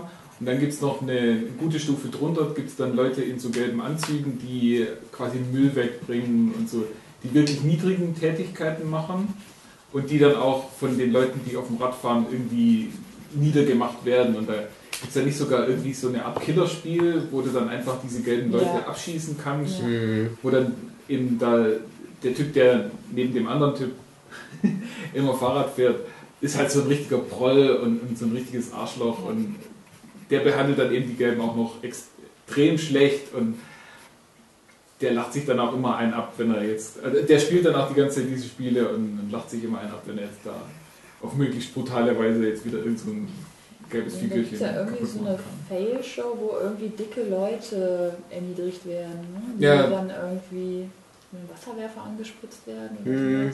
Mhm. Und ähm, bei den Fahrradfahrern ist ja auch einer dabei, der etwas korpulenter ist und dann absteigt und so ein Müllbahn wird. Ja. Mhm. Also Das G- Genau, und das ist ja dann auch das, es ist dann so quasi eine Dreiklassengesellschaft, also unten sind diese gelben Leutchen, dann die mittlere Schicht sind dann diese Fahrradfahrer und dann gibt es eben diese Oberschicht, die überhaupt gar nie keine Probleme mehr hat. da hätte Wann- ich eigentlich gerne mehr von gesehen. Ja, und das ist dann also, eben auch das Ziel. Ob das wirklich. Ja, es ist das, Sorry. äh, es ist das Ziel von dieser Castingshow, einfach in diesen höheren Rang, also den höchsten Rang aufzusteigen, dass man dann wirklich ein Star wird und dann Ja, letztendlich sind ja die, die höherrangigen anscheinend ausschließlich Leute, die in der Medienproduktion stattfinden. Was ja eigentlich auch schon ganz klar Abzeichen, worauf die Folge hinaus will. So die Führer der Gesellschaft, das sind die Medienproduzenten, die halt die breite Masse füttern. Die breite Masse gibt alles dafür, lebt halt auch nur dafür, im aller, allerwahrsten Sinne hier in dem Fall, das zu fressen, was die von oben halt runterbekommen. Wo fehlt's, die Müllmänner stehen, hm, Ähm, aber meint ihr, dass die Folgen dann quasi gar nicht unbedingt alle in der gleichen Welt spielen? Die Nö, also für mich auf keinen Fall. Unabhängig voneinander, weil ich mich zwischendurch immer wieder mal gefragt habe, ob die nicht tatsächlich irgendwie im gleichen Universum spielen können, eventuell mit leichten Zeitunterschieden, eventuell mit ja einfach in anderen Milieus irgendwie. Mhm. Weil ich habe mich auch gefragt bei dieser Fahrradfolge, ist das jetzt quasi so, wie alle Menschen leben? Mhm. hm. Oder ist das jetzt ein kleiner Ausschnitt? Ja, tja, das kann man halt nicht beantworten, aber ich glaube, die, die Aspekte in den Folgen, die würden sich sonst halt widersprechen. Ich glaube, das würde die Autoren zu sehr einschränken, wenn die dann immer so einen gewissen Kanon wahren müssten. Mhm, Aber gibt- so ein paar Episoden haben schon Ja, klar, das Es gibt so ein paar. Folgen mit Gehirnimplantaten, die könnten alle im Ja. gleichen Universum. Also ich finde vor allem dieses Weihnachtsspecial von Staffel 2 mit John Hamm, wo es halt diese drei Episoden gibt, Mhm. Da gibt es einige Aspekte, die die von vorherigen Folgen wieder aufgreifen. Und da wird ja, glaube ich, sogar eins dieser Programme aus der zweiten Folge irgendwie mit gezeigt irgendwo. Das Lied, was sie singen, taucht auch Ach, immer das wieder Lied, auf. ja, stimmt, das Das war's. ist auch noch mal in einer anderen Episode auch Ja. noch mal drin. Naja, aber für mich ist die zweite Folge ist vielleicht sogar von allen Folgen die, die am meisten raussticht. Ja. Die ist auch relativ lang für eine Nicht-Weihnachts-Special-Folge. Die geht schon deutlich über eine Stunde. Boah, ist ja fast schon auch wie ein Märchen dann, so von der Narration her, wo die sich wirklich auch mal die Zeit nehmen.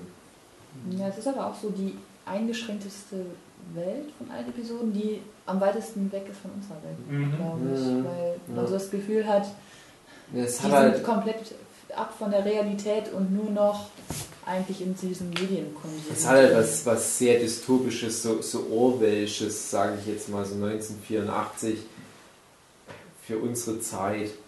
So, so Menschen im, im, im Hamsterrad. Mhm. und halt einfach extrem überspitzt. Und all diese Aspekte, die unsere Welt komplex machen, alle rausgestrichen. Und komplett eigentlich nur durch dieses Credit-System ersetzt. Ich hatte überlegt, ob, die alle im Gefängnis sind oder so. Ja, ja, das sind alles Fragen, die man sich stellen kann, die aber auch relativ irrelevant für die Folge sind. Selbst wie die Folge dann endet. Also ich weiß nicht, ob wir jetzt noch groß was inhaltlich dann sagen wollen, es, aber selbst wie die Folge dann endet, da habe ich mich gefragt, ja, spielt das jetzt eine Rolle, wo das die ganze Zeit spielte? Eigentlich nicht Mhm. wirklich. Aber mich hat das Ende sehr neugierig gemacht eigentlich, wo ich Mhm. Ich weiß nicht, ob es das jetzt schon vorweggreift. Wir haben ja noch nicht zu Ende erzählt, wie es weitergeht. Genau. Also wir waren, glaube ich, an dem Punkt, er verliebt sich in diese eine Frau oder will ihr auf jeden Fall helfen.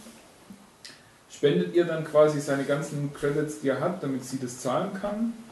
Sie kommt dann in diese Castingshow, wird unbewusst von ihr äh, kurz vor dem Auftritt auch noch unter Drogen gesetzt und liefert dann so eine nette Performance ab, die aber dann der Jury nicht gut genug ist und äh, dann wird sie irgendwie vor die Wahl gestellt, dass sie, oder glaube ich, weiß es auch nicht mehr, Ja. ich glaube, sie wird vor die Wahl gestellt, so, Mhm. ja, äh, so ganz in den großen Schauspielerstarring wirst du nicht aufsteigen, ähm, aber jetzt hast du die Wahl, entweder du gehst wieder zurück ans Fahrrad oder du gehst halt dann in eine andere Form von Unterhaltungsbranche Mhm. und da wird sie halt Pornodarstellerin.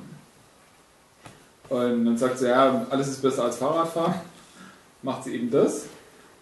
Und Aber ist das wirklich da in der Show Hm? schon so klar, wo das drauf hinausläuft? Ja. Also ich Ja. fand, dass es eher so wirklich, ja, du musst dann halt ein bisschen mehr sexy sein und Nee, nee, die, die machen schon deutlich, wir haben da dieses Programm, da könntest du wirklich ein Star werden. Als Sängerin, ah, ganz nett und du hast geile Titten. Also wir haben da noch ein anderes Format.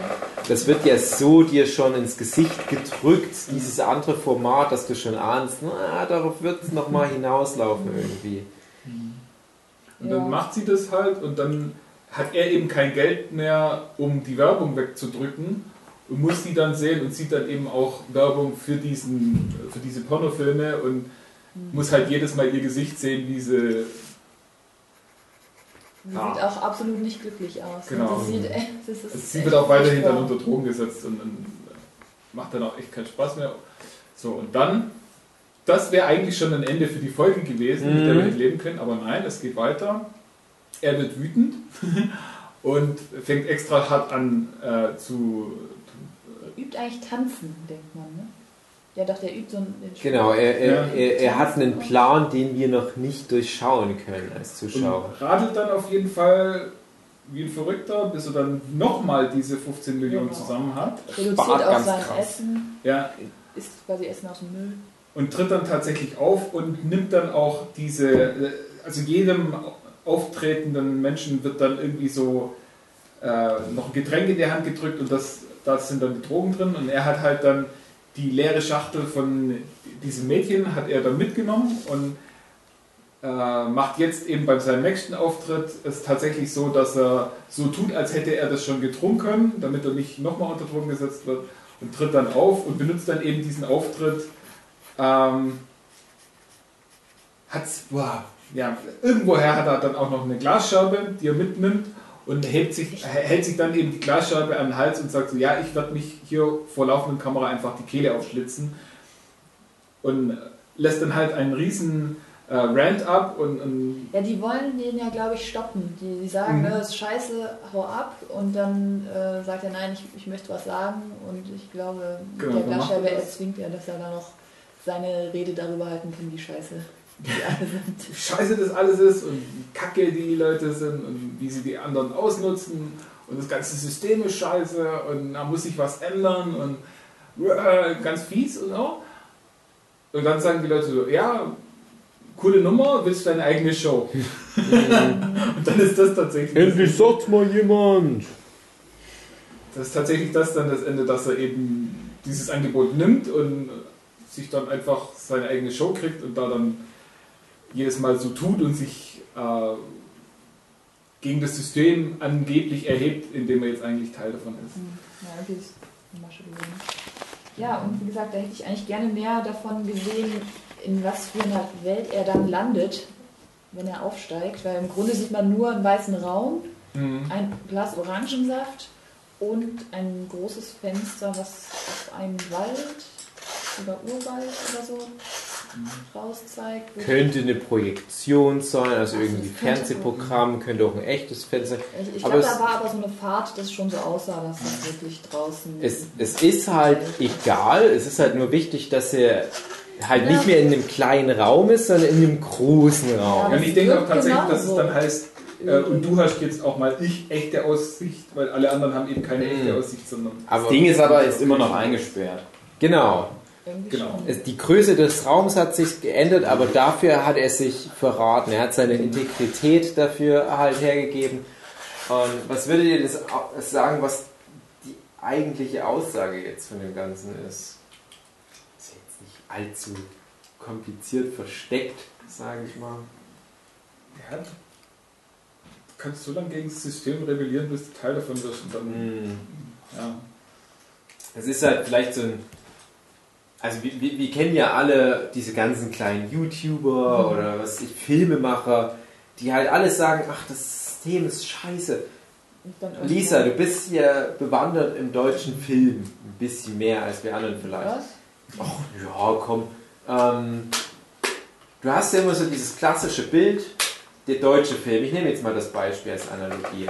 Alle sagen, alle, die, die, die halt so ein bisschen cineastisch unterwegs sind, "Ach, der deutsche Film ist, ist so scheiße und ich, ich finde die Genre, die bedient werden, nicht gut und die Schauspieler, das ist immer alles so öde. Und dann gibt es immer so ein paar kleine Regisseure, die erheben sich und sagen, ja, ich mache aber jetzt das deutsche Breaking Bad und ich mache geile deutsche Genre, Tarantino-Style. Und das machen die vielleicht auch einmal. Und dann kommen halt die großen Studios und sagen, hey, du hast geile Visionen, komm, mach uns einen Tatort. Aber mit unserem Drehbuch. Und wir gehen dann auch nochmal drüber und, ja, okay, ich muss ja für irgendwas leben. Und genau das ist hier die Geschichte.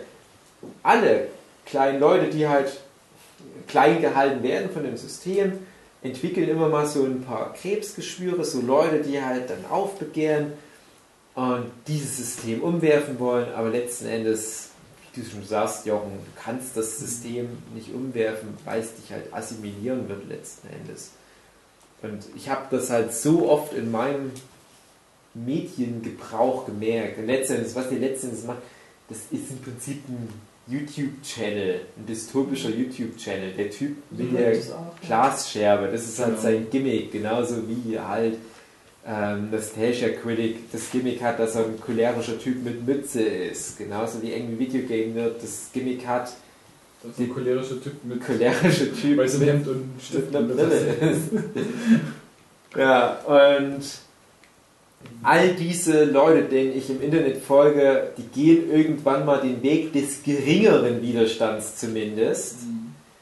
Versuchen vielleicht noch ihre Identität zu wahren, ihre Persona, die sie sich aufgebaut haben, müssen aber immer mehr hier und da so Abstriche machen und sagen, ja, aber ich muss jetzt ja doch Geld damit verdienen, ich muss jetzt doch da Werbung schalten, sorry Leute, aber hey, ich weiß ursprünglich bla bla bla, aber na, ihr könnt das sicher verstehen. Hier wird es einfach abgekürzt. Das so ein Hardcard, ja, ihr kommt direkt von A nach B.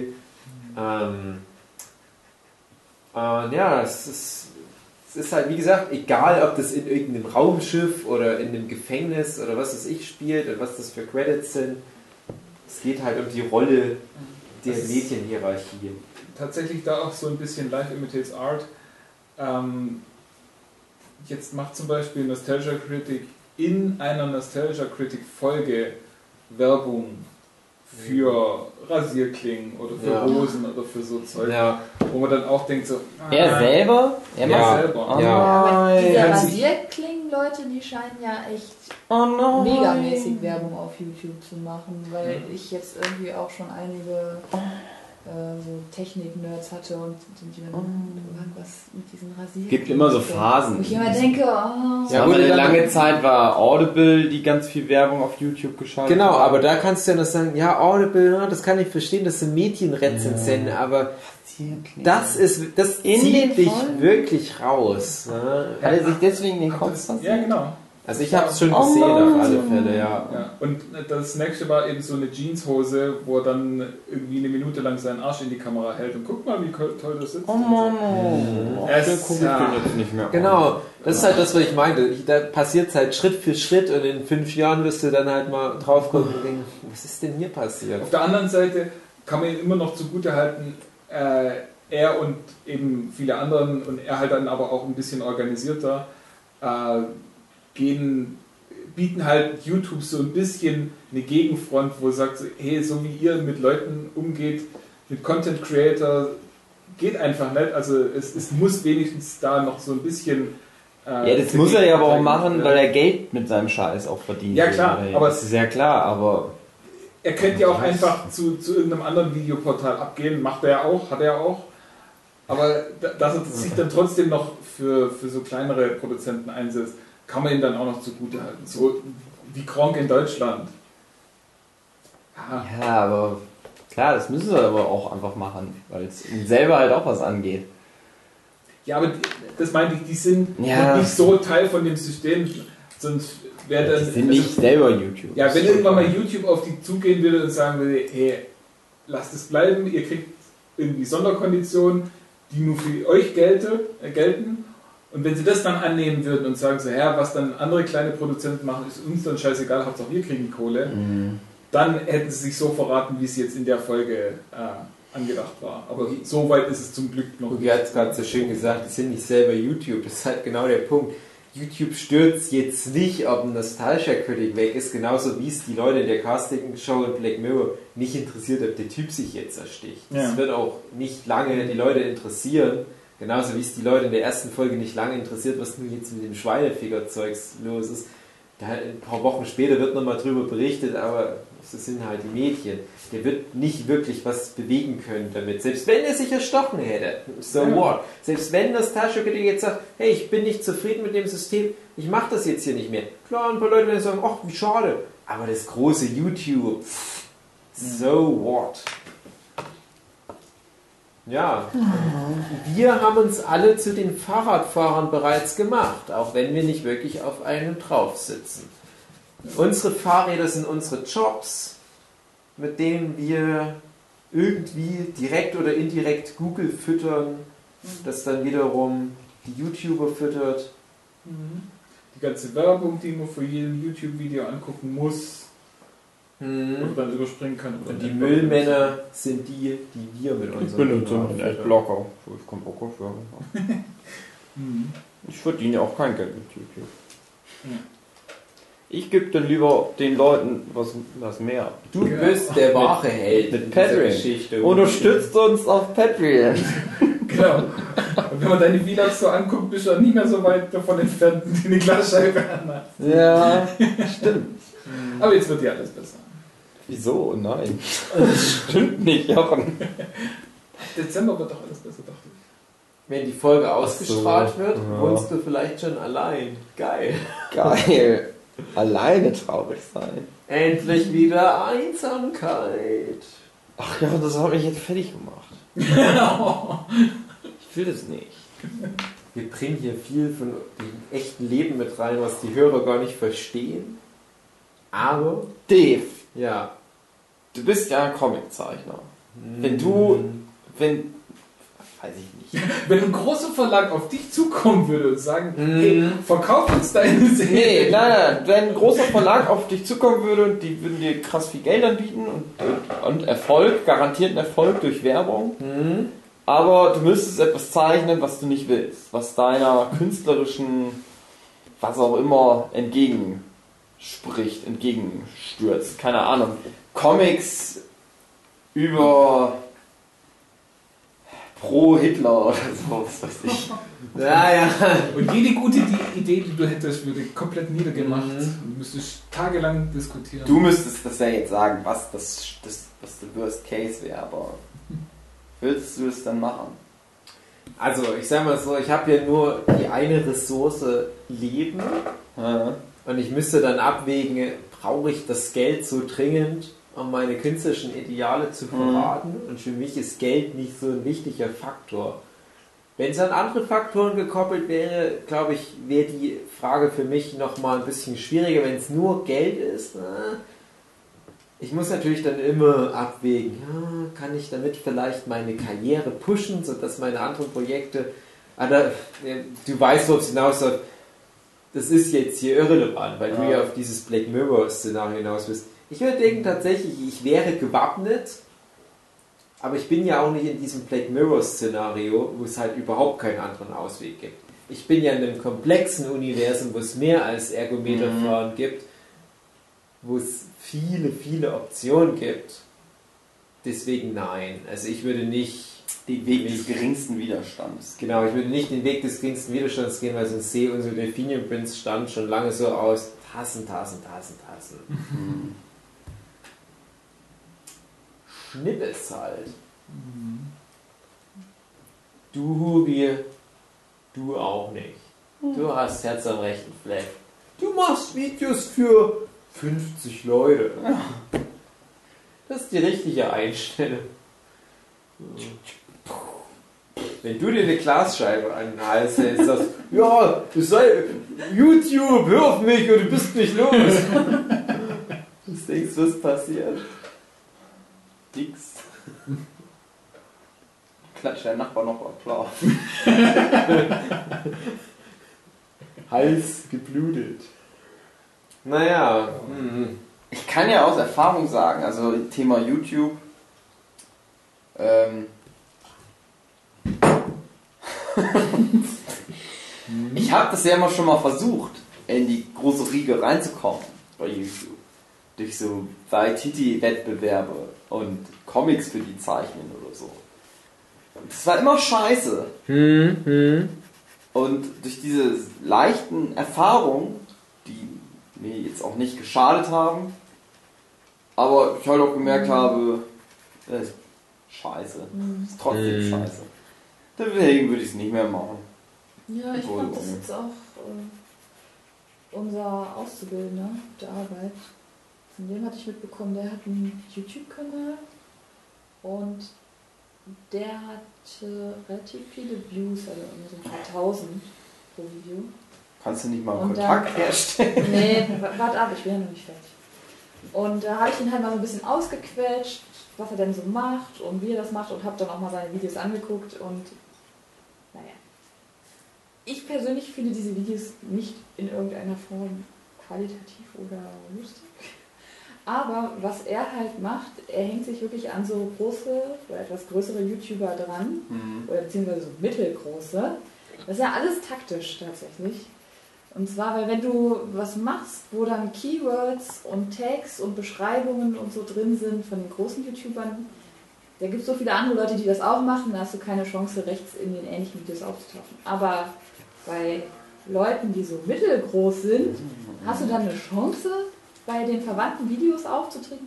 Und der hat quasi eigentlich nur komplett so dieses System ausgenutzt, wo Leute viel draufklicken und wie YouTube das irgendwie hochratet und halt auch so Keyword Generators und so. Das habe ich mir alles angehört und ich fand es ganz interessant, aber bin zu dem Schluss gekommen, nee, das wäre es mir nicht wert. Also da habe ich so überhaupt keinen Bock drauf und bloß, weil ich dann weiß, ich habe so ein paar tausend Klicks sicher, mache ich da jetzt nicht zu irgendeinem bescheuerten YouTuber. Das Problem Also ist das der hat System. tatsächlich auch Und das System ist das Problem. Wie rum, warum Löffelspiel? Deine Kinder fressen viel. Das Problem ist doch, dass das so absurd ist. Dieses Keyword Generator und ich muss in der Liste rechts erscheinen. Dieses System. Wir haben uns da in den letzten paar Jahren, ich meine, YouTube ist knapp über zehn Jahre alt, was haben wir uns für ein absurdes System da halt aber auch zum Standard her- herauferkoren, Das ja dass das die Parameter sind, die für uns relevant sind. Wie viele Klicks wir auf Mhm. was haben. Und du musst doch dann letztendlich wirklich fragen, was mache ich? Wie gesagt, ich habe vorhin gesagt, die, die Ressource Leben. Was, was will ich ausdrücken? Habe ich da irgendwie eine künstlerische Identität, die ich darüber lieber präsentieren will? Oder ähm, wie viel wert sind mir die Leute, die ich erreiche? Weil wenn du nur irgendwelche auf Algorithmen basierende dumme Scheiße produzierst, da kannst du auch gar nichts machen, weil das überhaupt keinen Effekt hat auf irgendwas. Das bringt niemanden auf der Welt voran und du kannst dich dann halt wie so ein dummer Scheißhaufen im Kreis drehen und deutsches YouTube machen. Aber Hugi zum Beispiel hat eine Aussage mit seinen Videos. Deswegen ist für mich Hugi der beste deutsche YouTuber. Und das meine ich ganz ernst. Ja. Unser Auszubildender hat tatsächlich auch das Wir inzwischen umarmen schon wieder abgebrochen. Oh. Der hat Das das Ausbildung schön. abgebrochen? Nein, nein, sein Kanal ist momentan eher stillgelegt. Oh, oh. Er hat halt, glaube ich, ganz viele Interessen und mal interessiert er sich hierfür und dafür, aber ähm, schafft es teilweise halt ganz gut, da so einen steilen Einstieg hinzulegen.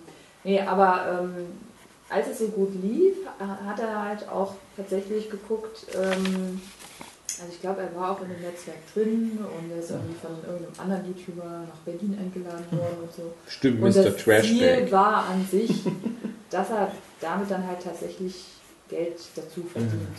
Und weil er in der Ausbildung ist und ähm, von Hartz IV bezuschusst wird, Typisch hat er sich YouTuber. jetzt noch nichts auszahlen lassen. Und der Plan war dann halt eher so, das ansammeln zu lassen und sich das nach der Ausbildung auszahlen zu lassen. Also insofern, es kann natürlich auch ein Konzept sein, vielleicht, dass man sagt, okay, das ist jetzt nicht so geile Videos, die ich mache, aber es kommt irgendwie ein bisschen Geld bei rum und dafür ist es dann wieder in Ordnung. Hm. Könnte jetzt auch vielleicht was anderes machen. Und ich glaube, das heißt, er hatte da wirklich eher so einen Business-Ansatz und nicht einen künstlerischen Anspruch. Aber ja, das fand ich irgendwie ganz interessant, weil ich so dachte, krass, ich habe da irgendwie einen ganz anderen Ansatz. Ich auch erst dachte, ach, vielleicht können wir zusammen Videos machen oder so, oder da so ein bisschen fachsimpeln, aber ich hatte gemerkt, eigentlich, ich glaube, so das Technische und Künstlerische hat ihn gar nicht so interessiert, sondern wirklich mehr, bisschen, wie kann man da ein Geschäft draus machen. Hm.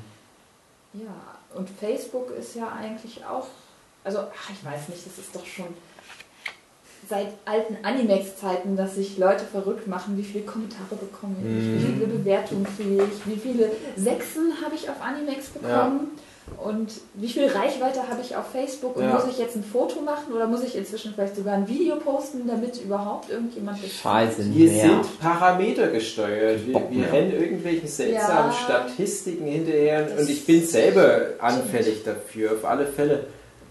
Und ich, ich, ich, ich kenne es ja auch. Ich meine, auf Animex habe ich mir dann teilweise die Tofu-Pakete geholt, um genauere Statistiken Ja. zu Das bekommen. macht ja auch anfangs Spaß. Also ich Ja, weiß, ich hatte klar, auch das- mal so eine App, die zählt, welche Musikstücke ich höre. Und wo ich irgendwie Spaß daran hatte zu gucken, oh, jetzt den Song habe ich schon so so viele hundert Male gehört und das Album ist jetzt bei mir auf Platz 1. Einfach, ja, ich meine, inzwischen gibt es über Apps und so, so viele Möglichkeiten, sportliche Leistung und sonst was zu messen. Mhm. Ja, Aber es ist halt alles irrelevant, weil du dann halt nur so in deiner Blase diese Daten verwaltest und eigentlich interessiert es kein Schwein. Ja. Und wenn du nur anhand von diesen Daten dein ganzes Leben konzipierst, das Leben ist ja nun mal so medial vernetzt, dass das Leben automatisch auch das digitale Leben ist. Zum Beispiel meine Freundin liest viele Bücher darüber, wann sollte ich auf Instagram ein Bild hochladen, mit welchem Content, um welche Reichweitensteigerung zu Ja. erwarten. Und dann denke ich mir, ja, mach einfach ein geiles Bild. Lad es irgendwann hoch, das wird schon passen. Nein, zeichne einfach ein Auge.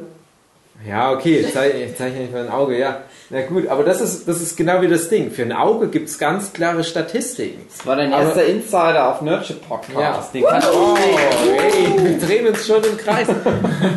Aber was ist zum Beispiel, und wir drehen uns jetzt noch mehr im Kreis mit einem David Lynch. Wenn jetzt ein David Lynch, wir hatten ja in der Staffel schon den Twin Peaks Podcast, deswegen bringe ich das Beispiel jetzt. Wenn David Lynch jetzt nach diesen Parametern gehen würde, dann würde der Transformers machen. Aber Transformers bringt niemanden auf der Welt mehr was. Ein Spider-Man-Reboot bringt auch niemand mehr was. Oder was weiß ich. Das ist alles immer dieselbe Scheiße. Und ja, das ist belegt durch die Parameter, dass es funktioniert. Jeder neue Marvel-Film kratzt an der Milliardengrenze. Jeder neue Despicable Me-Film schafft locker die Milliardengrenze. Auch jeder Transformers. Aber wem bringt das was? Niemand bringt das was. Uns als Menschheit bringt es nicht weiter. Du brauchst halt die Leute, die sagen, fuck die Parameter, ich mache jetzt Twin Peaks Staffel 3. Scheiß Einschaltquoten. Und nichts basiert irgendwie in irgendeiner Form auf irgendwelchen medialen Gesetzmäßigkeiten, wie man äh, Zuschauer bindet oder wie man bla bla bla bla bla, sondern ich mache einfach nur irgendwas Abgefahrenes, was irgendwie meinen Fußabdruck in der Welt hinterlässt. Und nur wenn du solche Leute hast, kannst du hin und wieder auch mal noch einen neuen Impuls in diesen festgefahrenen Haufen reinbringen. Aber ich will nicht zu viel reden. Vielleicht macht dann demnächst David Lynch auch YouTube-Channel mit Werbung für Rasierklingen und.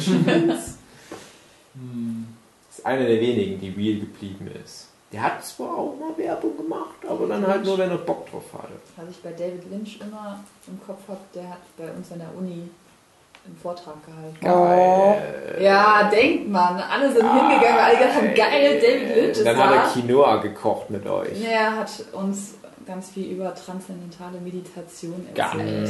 Ey, mir auch angehört. Mhm. Wahrscheinlich Und ähm, würde ich das jetzt machen. keine einzige Frage über Twin Peaks oder sonst was beantwortet. Er Richtig nein, so. ich bin heute wegen der Meditation. Aber da ist man aber auch schön blöd, wenn man David Lynch eine Frage zum Inhalt von zu einem seiner Werke stellt. Das weiß man doch. Dann bereitet man sich doch vor und man weiß doch, dass David Lynch ein Künstler ist. Tja. Ja, Guter ich Mann. weiß nicht. Irgendwie, jetzt müsste ich mal Twin Peaks gucken und dann nochmal. Ja. Mhm. Ich habe nur mal Hammer Drive gesehen. Und transzendentale Meditation. Yoga. Ja, ich habe noch so einen Kurzfilm in der Mache, der sich um das Thema dreht. Nein, du Mhm. sollst das richtig machen, nicht nur einen Film. Ja, also das wäre eigentlich auch ein super Konzept Podcast. für dich. Weltverbesserer. Wenn man mach zu ich doch viel transzendental meditiert, kriegt man Haare an den Handflächen und wird blind. Ich finde, ich bin sowieso schon so, ein, so eine Art Jesus. Ja. Gute Ideen, nicht Dann viel euch dahinter. mal zu Yogi. Genau wie Jesus. Eine ähnliche Frisur. So ein Vater. da oben eben. Stimmt, der hat beide einen Vater, der was gegen Türken hat. Next Film. Next Film. Nächste Folge, meine Lieblingsfolge übrigens. Komisch. Warum gerade die? Dann erzähl mal. Ich? Ja, wenn es deine Oh nein! In der Folge, die jetzt doch auch wieder sehr nah an unserer Welt dran ist, geht es darum, dass fast alle Menschen auf der Welt ein Device in ihrem Augapfel haben oder hinter ihrem Augapfel, mit dem die alles aufnehmen, was die sehen. Den ganzen Tag über nehmen die ohne Ende Videomaterial auf. Und das können die auch abrufen. Da können die sich wie so Augmented Reality, so eine Playlist vor ihrem Gesicht da erscheinen lassen und können da Sachen auswählen. Zum Beispiel, ja, wie war denn das eigentlich letzte Woche Freitag, 15 Uhr, wo ich Zähne putzen war? Spiel mir das nochmal ab. Das, das interessiert mich jetzt nochmal. Das macht die Leute fertig. Das ist nicht gut, dass die Leute sowas haben. Mach Das- für dich. Ja, und es spielt schon ein bisschen da die verschiedenen Aspekte aus. Da gibt zum Beispiel auch die Frage, ja, was ist denn jetzt mit, mit so Datenklau? Gibt es das dann auch noch? Ja, auch sowas wird beantwortet. Aber im Wesentlichen geht es um die Paranoia, die durch diese Art von, von Medienüberfrachtung entsteht. Je mehr Daten erfasst werden, desto höher die Paranoia. Und die Paranoia wird hier halt in Form von einem Ehemann repräsentiert, der denkt, dass seine Frau eventuell eine Affäre haben könnte. Seine Frau übrigens, der nächste Doctor Who, Mhm. Die Schauspielerin. Ja. Und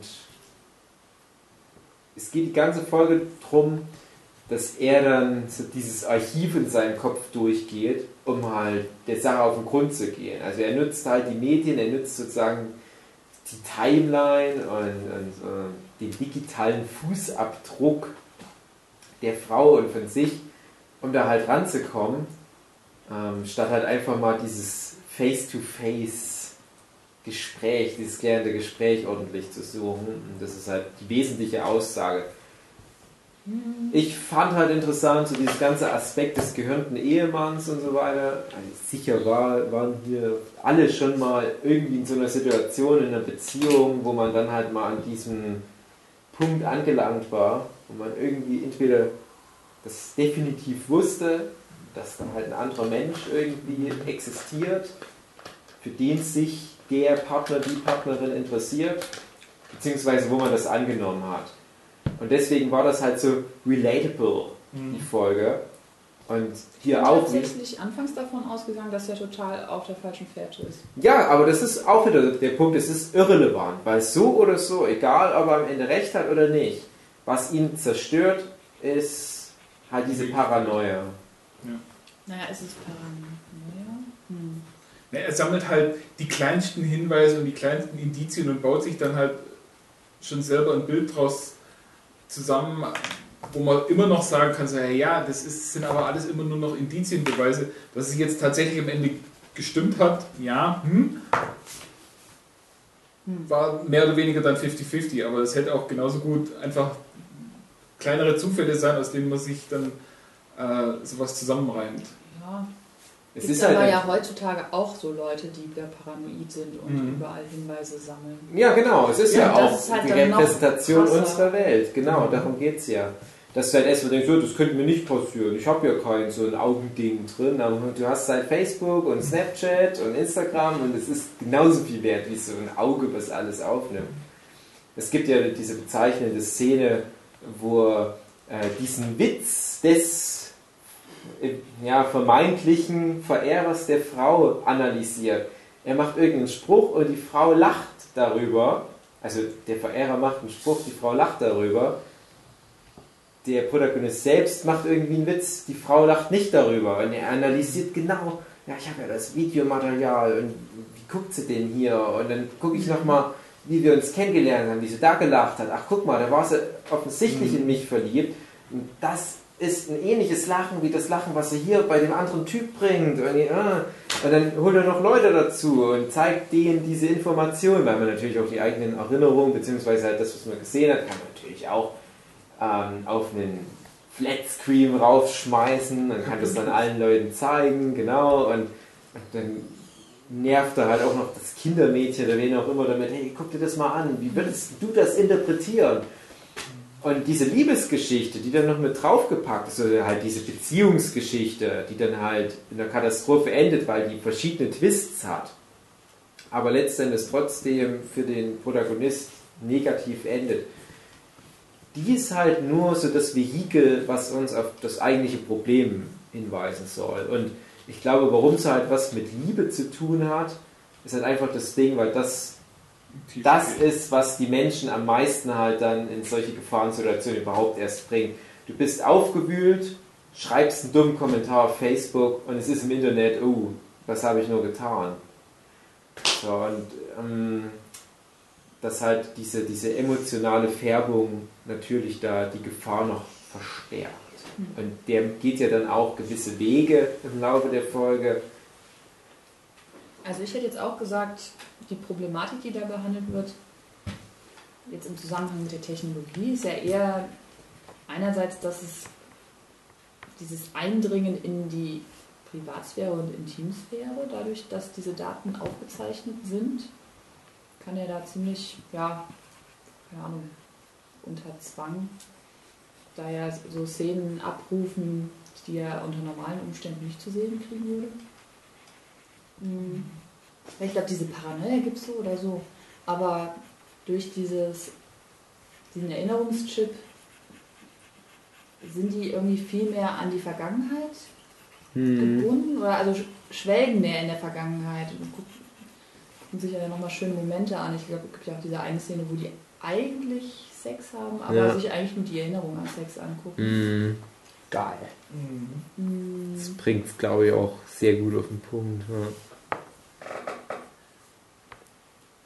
Das ist auch, aber vielleicht sogar das, was mich am meisten rausgezogen hat, weil ich mir dachte, ja, wäre das dann wirklich so, wäre das dann tatsächlich so, dass wir, wenn wir, wir haben ja jetzt schon die Möglichkeit, aber würden wir wirklich so sehr in dieser Nostalgie aufgehen, dass wir Ja, doch. das immer der Realität vorziehen? Du hast ja wirklich das Nein, nicht immer, aber ich glaube, am Anfang einer Beziehung ist das halt was ganz anderes und die Erinnerung daran ist auch was anderes als.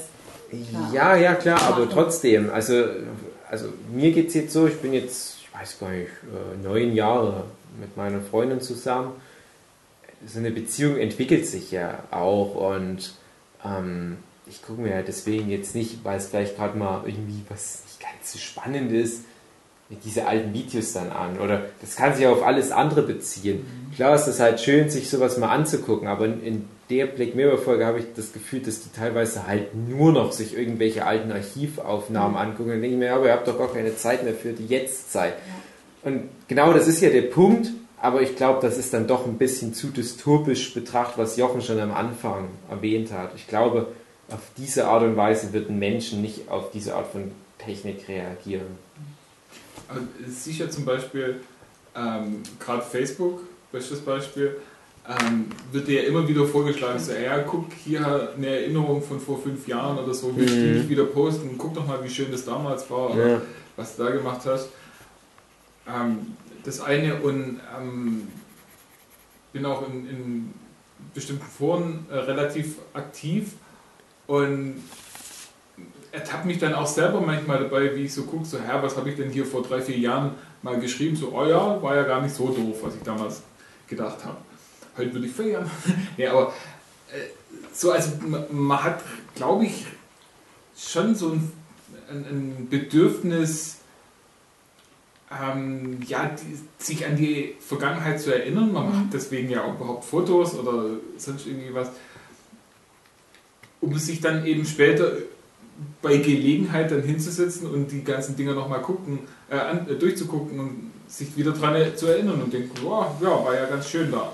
Ich finde, ein gutes Beispiel ist äh, die ganzen fucking Self ach, Selfies, äh, Smartphones auf Konzerten und sowas, wo die Mm, Leute dann ja. Konzerte mitfilmen. Das ist ja Was so dumm halt auch einfach ist, weil das halt scheiße ist, sich das dann auch nochmal anzugucken. Weißt? du? Das ist dann fast schon, schon eine Antithese dagegen, weil das sind dann, also es wird auch viel gemacht und viel fotografiert und viel gefilmt, was man sich dann nie wieder anguckt. Ja, ja, ja. Was einfach nicht mehr funktioniert. Aber und es ist da ist doch der Erinnerungschip eigentlich ganz nett, weil die können Ja. ja alles so genießen, ohne sich drüber Gedanken zu machen. Muss ich Aber jetzt noch schnell ein Foto schießen, weil die es ist ja trotzdem ja was anderes.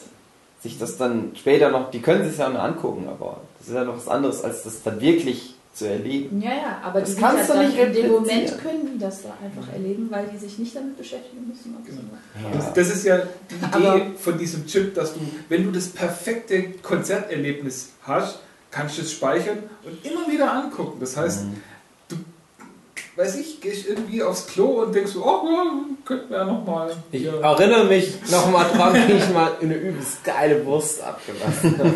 Genau. Ich finde Okay. das total unangenehm. Ich möchte das nicht, weil ich generell nicht so gerne so Videoaufnahmen oder sowas nochmal angucken mag. Für mich wäre das Albtraum. Vor allem, wenn sich alle so darauf einigen, dass, dass man das halt dann so macht. Also ich weiß noch, wie das war, als flächendeckend auf einmal Digitalkameras verfügbar wurden und man jeden Scheiß fotografiert hat und sich die Fotos um die Ohren geschmissen hat.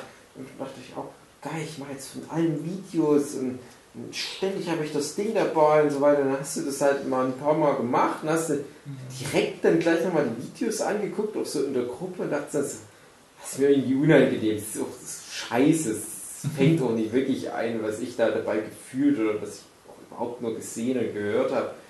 Und dann irgendwann, nee, machst du das halt dann doch nicht mehr. Und man sieht es auf Cons zum Beispiel auch immer mehr, dass immer, immer mehr Leute mit diesem Selfie-Stick Mhm. rumlaufen und einfach Videos aufnehmen, wie sie über die Con laufen. Wo ich mir auch denke so, boah!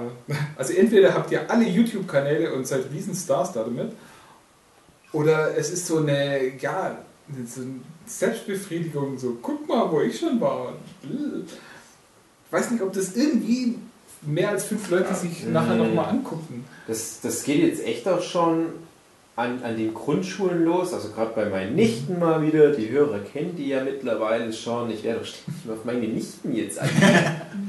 ähm, die, neulich fing halt meine ältere Nichte an, die jetzt gerade auf, also die, die war jetzt gerade mit der vierten Klasse fertig geworden. Und dann meinte sie halt auch, ja, hier, die eine aus meiner Klasse da, ja auch so ein YouTube-Channel, die ist auch eine Zeichnerin, auch so Manga. Die macht das so, so Let's Draw. Dass überhaupt da schon eine, eine 9- oder 10-Jährige weiß, was Let's Draw ist. Ich ah, Leute, was, was ist denn hier los? Und dann aber halt auch so mit durchschnittlich 10 Aufrufen, ja, wo wahrscheinlich auch ein paar Bots mit dabei sind. Und dann macht die da halt aber trotzdem ganz fleißig, ist ja schlimmer als beim Hubi, denke ich gerade, macht die trotzdem jeden Tag ganz fleißig da irgendwelche dummen Videos. Dann denke ich mir, ja, geh doch raus mit den Kindern spielen. Sei doch froh, dass dich das noch nicht betrifft, diese ganze YouTube-Scheiße. Aber anscheinend gehört das heute zu der Identitätsbildung der Kids mit dazu. Und das ist jetzt die Generation, die ranwächst. Das ist ja die Black Mirror-Generation, die halt dann diese Dystopie dann mal austragen wird. Ist noch cool. Ist noch die letzte gute Generation, die noch down to earth ist und nicht diesen ganzen Medienscheiß unbedingt braucht. Aber jetzt diese ganzen Kids, die werden ja erzogen in dem Glauben, ein YouTube-Channel gehört zum Leben mit dazu. Genau. Wenn du nicht ein geiles YouTube-Channel-Konzept hast, dann bist du nur ein halb so guter Mensch. Und da werden Kinder von Eltern in irgendwelche YouTube-Seminare geschickt, wo YouTuber mit 1000 Abonnenten denen erklären, wie man Content generiert und so weiter. Und wie man dann auch Keywords da nutzt. Ja, Mann, das ist so, so ein Stress macht ihr euch. Ja, ich hatte das jetzt anfangs gesehen als, okay, wir haben halt vielleicht früher gezeichnet oder was gebastelt und eigentlich dadurch, dass jetzt die Technik Mhm. verfügbar ist, ist es einfach nur eine neue Art von so sich kreativ entfalten und halt ein Video machen und Bestenfalls, ja, schneiden. klar, ja. Aber ähm, ja, ich schätze auch, dass einfach gerade über die ganz sozialen Netzwerke, das bei den Kindern schon früher anfängt, gerade auch so dieses sich präsentieren und also nicht nur Sachen für sich machen, Super. sondern halt viel auch Sunderheit. diese Selbstdarstellung. Ich finde da halt aber auch nur wieder schwierig, weil ein Kind einfach nicht die Mediendefinition hat, um genau zu verstehen, was da passiert und was es damit längerfristig anrichtet. Und ich habe das halt auch immer wieder mal, dass ich irgendwas auf YouTube suche und lande dann zufällig auf einem Channel, wo ich dann sehe, oh nee, das ist irgendwie nicht das, was ich brauche. Hier sind irgendwelche 13-jährigen Hubi. Wir haben doch darüber geredet. Die sich da halt so präsentieren, wo ich mir denke, das ist nicht gut für euch, Leute. Ihr kriegt Ärger in der Schule. Das, wenn das jemand sieht von euren Klassenkameraden, das geht ganz dumm aus. Und wenn ihr euch das selber in ein paar Jahren nochmal anguckt, das ist auch nicht so gut. Ihr solltet es einfach von vornherein gar nicht machen mit YouTube. Das hat dann auch nicht viele Likes. Weil, na klar gibt es ein paar Leute, wo du schon merkst, die sind noch relativ jung, aber die haben schon irgendwie ein gutes Konzept und dann werden die die Lochis oder wie das ganze Zeug heißt. Aber die meisten Leute, die, die glaube ich, die, die haben halt einfach das Gefühl, das gehört jetzt mit dazu. Genauso wie man halt eine Facebook-Seite hat. Und dann wird da zu viel Müll reingespeist in das System. Hm, hm, hm. Hey, ich stelle mir dann auch gerade vor, wie wird denn das sein? Wie lange wird es noch gehen, dass du als Kind in der, in der Schule dann einfach mit dem Handy die Schulstunde aufzeichnest, damit du es dir irgendwann angucken kannst, wenn du gerade Lust drauf hast? In, in Wahrscheinlich haben die Lust nicht. Nee, aber in Universitäten ist es schon Ja, auch schon mehr viele Jahre, ja nicht gang und gäbe, aber gibt es das einfach auch schon, dass, dass verschiedene Vorlesungen aufgenommen werden? Zum Beispiel die, die Stanford University hat einige äh, äh, gute Kurse im Internet, die man sich einfach angucken kann. Und dann auch denkst du, ja, muss ich jetzt da horrendes Geld zahlen, um in die Uni zu gehen? Oder gucke ich mir dann auf, auf YouTube mehr oder weniger dann die Kurse an? an das ist ja dann quasi auch schon so, äh, so eine Vorstufe von sowas, was man heutzutage einfach hat. So, ja, Instagram, Facebook, man, man macht von allem Fotos, von allem Videos und macht ja quasi schon das nur eben ohne Implantat und hinterlässt einfach so eine riesige Menge an Daten, die man jederzeit abrufen kann, wo man quasi jederzeit alles nachverfolgen kann, was man jemals gemacht hat. Und das ist Mhm.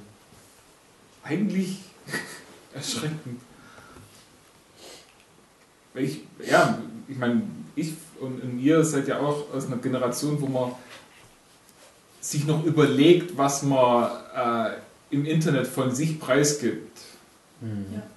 Also ihr seid natürlich gerade äh, noch eine größere Internetpräsenz habt ihr und, und gebt da auch relativ viel von euch preis, aber auch ihr überlegt euch ja, es gibt persönliche äh, Dinge, die ihr einfach nicht irgendwo an Pranger hängen. Äh, es stellt sich halt auch die Frage, wie ist es mit den Kindern, die jetzt aufwachsen, die schon daran gewöhnt sind, sowieso ihr komplettes Leben im Internet auszuleben und auszubreiten? Ja, aber ich glaube, dass das auch bei den Kindern ein Thema ist. Also gerade weil ja Cybermobbing und so ein großes Thema ist.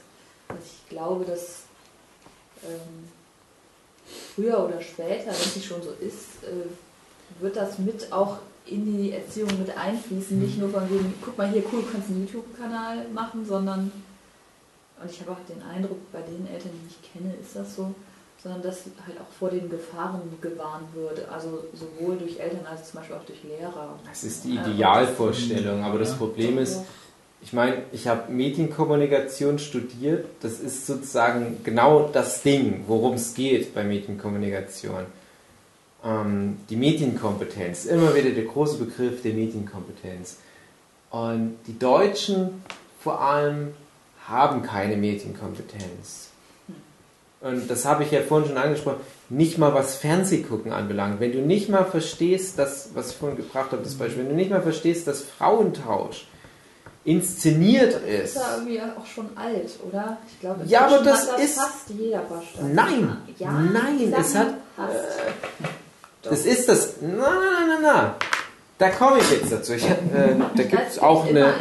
Da mal, gibt es junge Leute, dazu auch eine, eine Arbeit von mir, die man kaufen kann. Du hängst in der Filterblase drin. Ja, ich bin in einer Filterblase, das Mhm. auf Ja. jeden Fall, aber Ich, ich bringe da immer gerne ein Beispiel. Ja, Leute wissen von mir aus, dass Frauentausch zum Teil inszeniert ist. Nicht alle, aber viele. Aber dann ist es die Kunst, die Mechanismen zu erkennen, wo die Inszenierung greift und das zu hinterfragen. Ja, wie war es denn wirklich? Wie war es denn vor der Inszenierung? Wie war es denn vor diesem Post-Production Zuckerguss, der noch drüber gekommen ist? Und, und genau darum geht es aber, weil sich die meisten Leute vielleicht zwar einreden können, ja, ich, ich, ich, ich, ich bin stärker als das, was mir gerade gezeigt wird, ich hab's verstanden, es ist nicht echt, dann gucken die es an und sind trotzdem emotional aufgewühlt, weil der Mensch nicht dazu geeignet ist, das alles abzuschalten. Und ich bringe immer mein Beispiel Frauentausch. Gab es eine Familie in Frauentausch, die wohnte im selben Ort wie eine Kommilitonin von mir.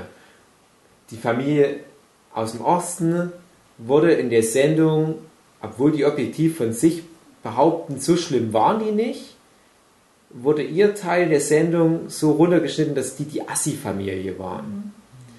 Und die haben sich auch total gewundert, wo die das gesehen haben. Und die haben halt einen Vertrag geschrieben, unterschrieben und die haben halt dafür 1000 Euro bekommen. Das heißt, RTL2 hatte halt die komplette Kontrolle darüber, wie die das zusammenschneiden, was für Musik die draufpacken, was für einen Off-Kommentar die draufpacken. Und teilweise ist es halt sogar so, dass da irgendwelche Kameraassistenten sagen, hey, die Szene hat noch nicht genug Spannung, sag mal zu deiner Mutter Fotze. Eins zu eins, O-Ton. Wir haben Interviews mit den Leuten geführt im Rahmen von Seminaren. So.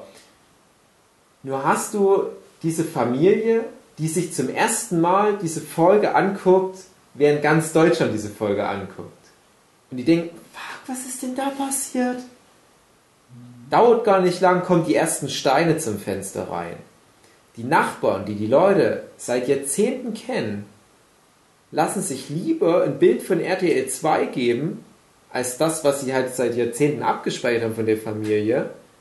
Und seitdem bekommt jeden Tag Steine ins Fenster reingeschmissen. bis Da heute. kannst du noch, ja, ich glaube tatsächlich bis heute, und das ist Jahre her, ich weiß nicht, ob die mittlerweile mal umgezogen sind.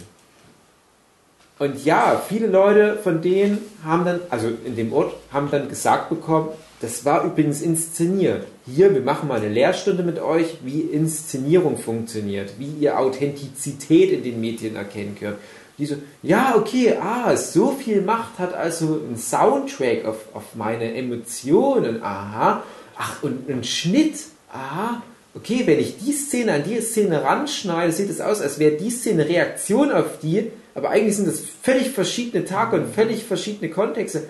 Ah, okay, gucken die Folge nochmal an, Stein ins Fenster. Weißt, das ist das Problem. Und Kinder können einfach noch nicht dieses komplette Spektrum begreifen. Selbst Erwachsene nicht. Und das ist das, was ich meinte. Wenn eine Merke sagt, die neuen Medien jetzt mal übertragen, sie hat gesagt, das Internet, also sie meint eigentlich sowas wie die neuen Medien, schätze ich mal, sowas wie Apps und so weiter, sind für uns Neuland, dann hat sie vollkommen recht. Weil alle Leute, die das sagen, nö, ich kenne mich aus, ich hab's schon ins Internet, das sind auch die Leute, die dann auf diese ganzen Katzentöten-Videos in YouTube anspringen und darauf reinfallen, dass irgendwelche Agenturen damit Geld verdienen. Na, jetzt mal als eines von vielen Beispielen. Und das zeigt mir halt immer wieder, da ist noch so viel Nachholbedarf. Und wenn die Leute, die die Steine ins Fenster schmeißen, ihren Kindern erklären müssen, wie die Medien funktionieren, glaube ich, nee, das ist noch nicht ausreichend. Du musst halt wirklich Leute wie mich, die halt das studiert haben, ähm, da halt reinsetzen in die Klassen und du musst das halt wirklich aber zu einem Unterrichtsstoff machen, der die Kinder ein ganzes Leben lang verfolgt und der auch die Erwachsenen ein Leben lang verfolgt. Es ist eben, gerade um, um eine Verbindung zu der vorigen Folge dann zu machen, persönliche Informationen sind zurzeit die begehrteste Währung. Mhm. Weil du da damit dann, vor allem Werbetreibende, können dann spezifisch genau auf dich passend Werbung zusammenschneiden. Deswegen alle Informationen, die du irgendwie im Internet hinterlässt, kann im Zweifelsfall gegen dich verwendet werden. Und darauf spielt dann halt auch diese Folge an. Mhm. Da auch ein schönes Beispiel. Ähm, das ist ja der gläserne Kunde, wie man so schön sagt. Meine Mutti. Meine Mutti hatte äh, ihr, ihr Facebook-Konto auf, als ich sie besucht habe und es meint halt, ah Mann, sie gibt letzter Zeit so viel Geld aus für Amazon. Ich denke, oh, wie, warum wird es denn nur sein? Du bist nicht zufällig viel auf Facebook. Und jetzt so, ja, ja. Es hat immer diese Werbung. Hat irgendwann mal irgendwas gekauft auf Amazon und Facebook hängt da voll mit drin. Und ich erkläre meiner Mutti, okay, du bist ein gläserner Kunde, habe ihr erklärt, was los ist und auf was sie achten muss, damit sie halt die Algorithmen nicht mehr füttert. Hat sie halt eine Weile drauf geachtet und hat gemerkt, oh, guck mal an, ich gebe ja viel weniger Geld auf einmal aus. Ja, ist einfach. Hat er dann auch gemeint, ja, dieser ganze Nippes, den ich mir gekauft habe, fehlt mir auch gerade ein bisschen. Ach, das war eigentlich doch ganz schön. Hat auch so ein paar Adblogger mit installiert und so weiter. Naja. Nee, er ist da voll in Leim reingetreten. Und das, obwohl sie ehrlich gesagt ja wusste, was los ist. Aber das ist halt, wie gesagt, du kannst das zwar wissen, du kannst die Mechanismen kennen, aber das bedeutet nicht, dass du dich wehren kannst. Hm, hm. Das war jetzt alles noch zu der Folge mit den aufgezeichneten Erinnerungen. Ja, ist natürlich ein, ein weiter Schritt, aber naja, das macht Black Mirror mit den Leuten. Da kommst du halt von einem ins Tausendstel, aber das finde ich gut an der Serie. Also, ich habe damals, als ich die Folgen neu geguckt habe, das ist schon eine Weile her, habe ich halt meine Freundin da ewig lange immer ein Ohr abgekaut. Wirklich bei jeder einzelnen Folge. Und das habe ich selten Fernsehserie. Ja, weil ja auch jede Folge neue Themen aufwirft. Mhm. Ist ja Und halt Themen, die einen wirklich auch Mhm. betreffen. Also Hugi, wenn du zufällig diesen Podcast in zwei Teile teilen wolltest, dann wäre jetzt, glaube ich, eine Ja. gute Möglichkeit. Ja, ich glaube auch. Weil Ich jetzt finde, Jochen ist jetzt der Chef. Ja, Jetzt wären wir nämlich mit der ersten Staffel durch und würden finde ich auch gut. jetzt dann zur zweiten kommen. Meine sehr verehrten Damen und Herren, äh, seid schlauer im Internet, ist die Botschaft.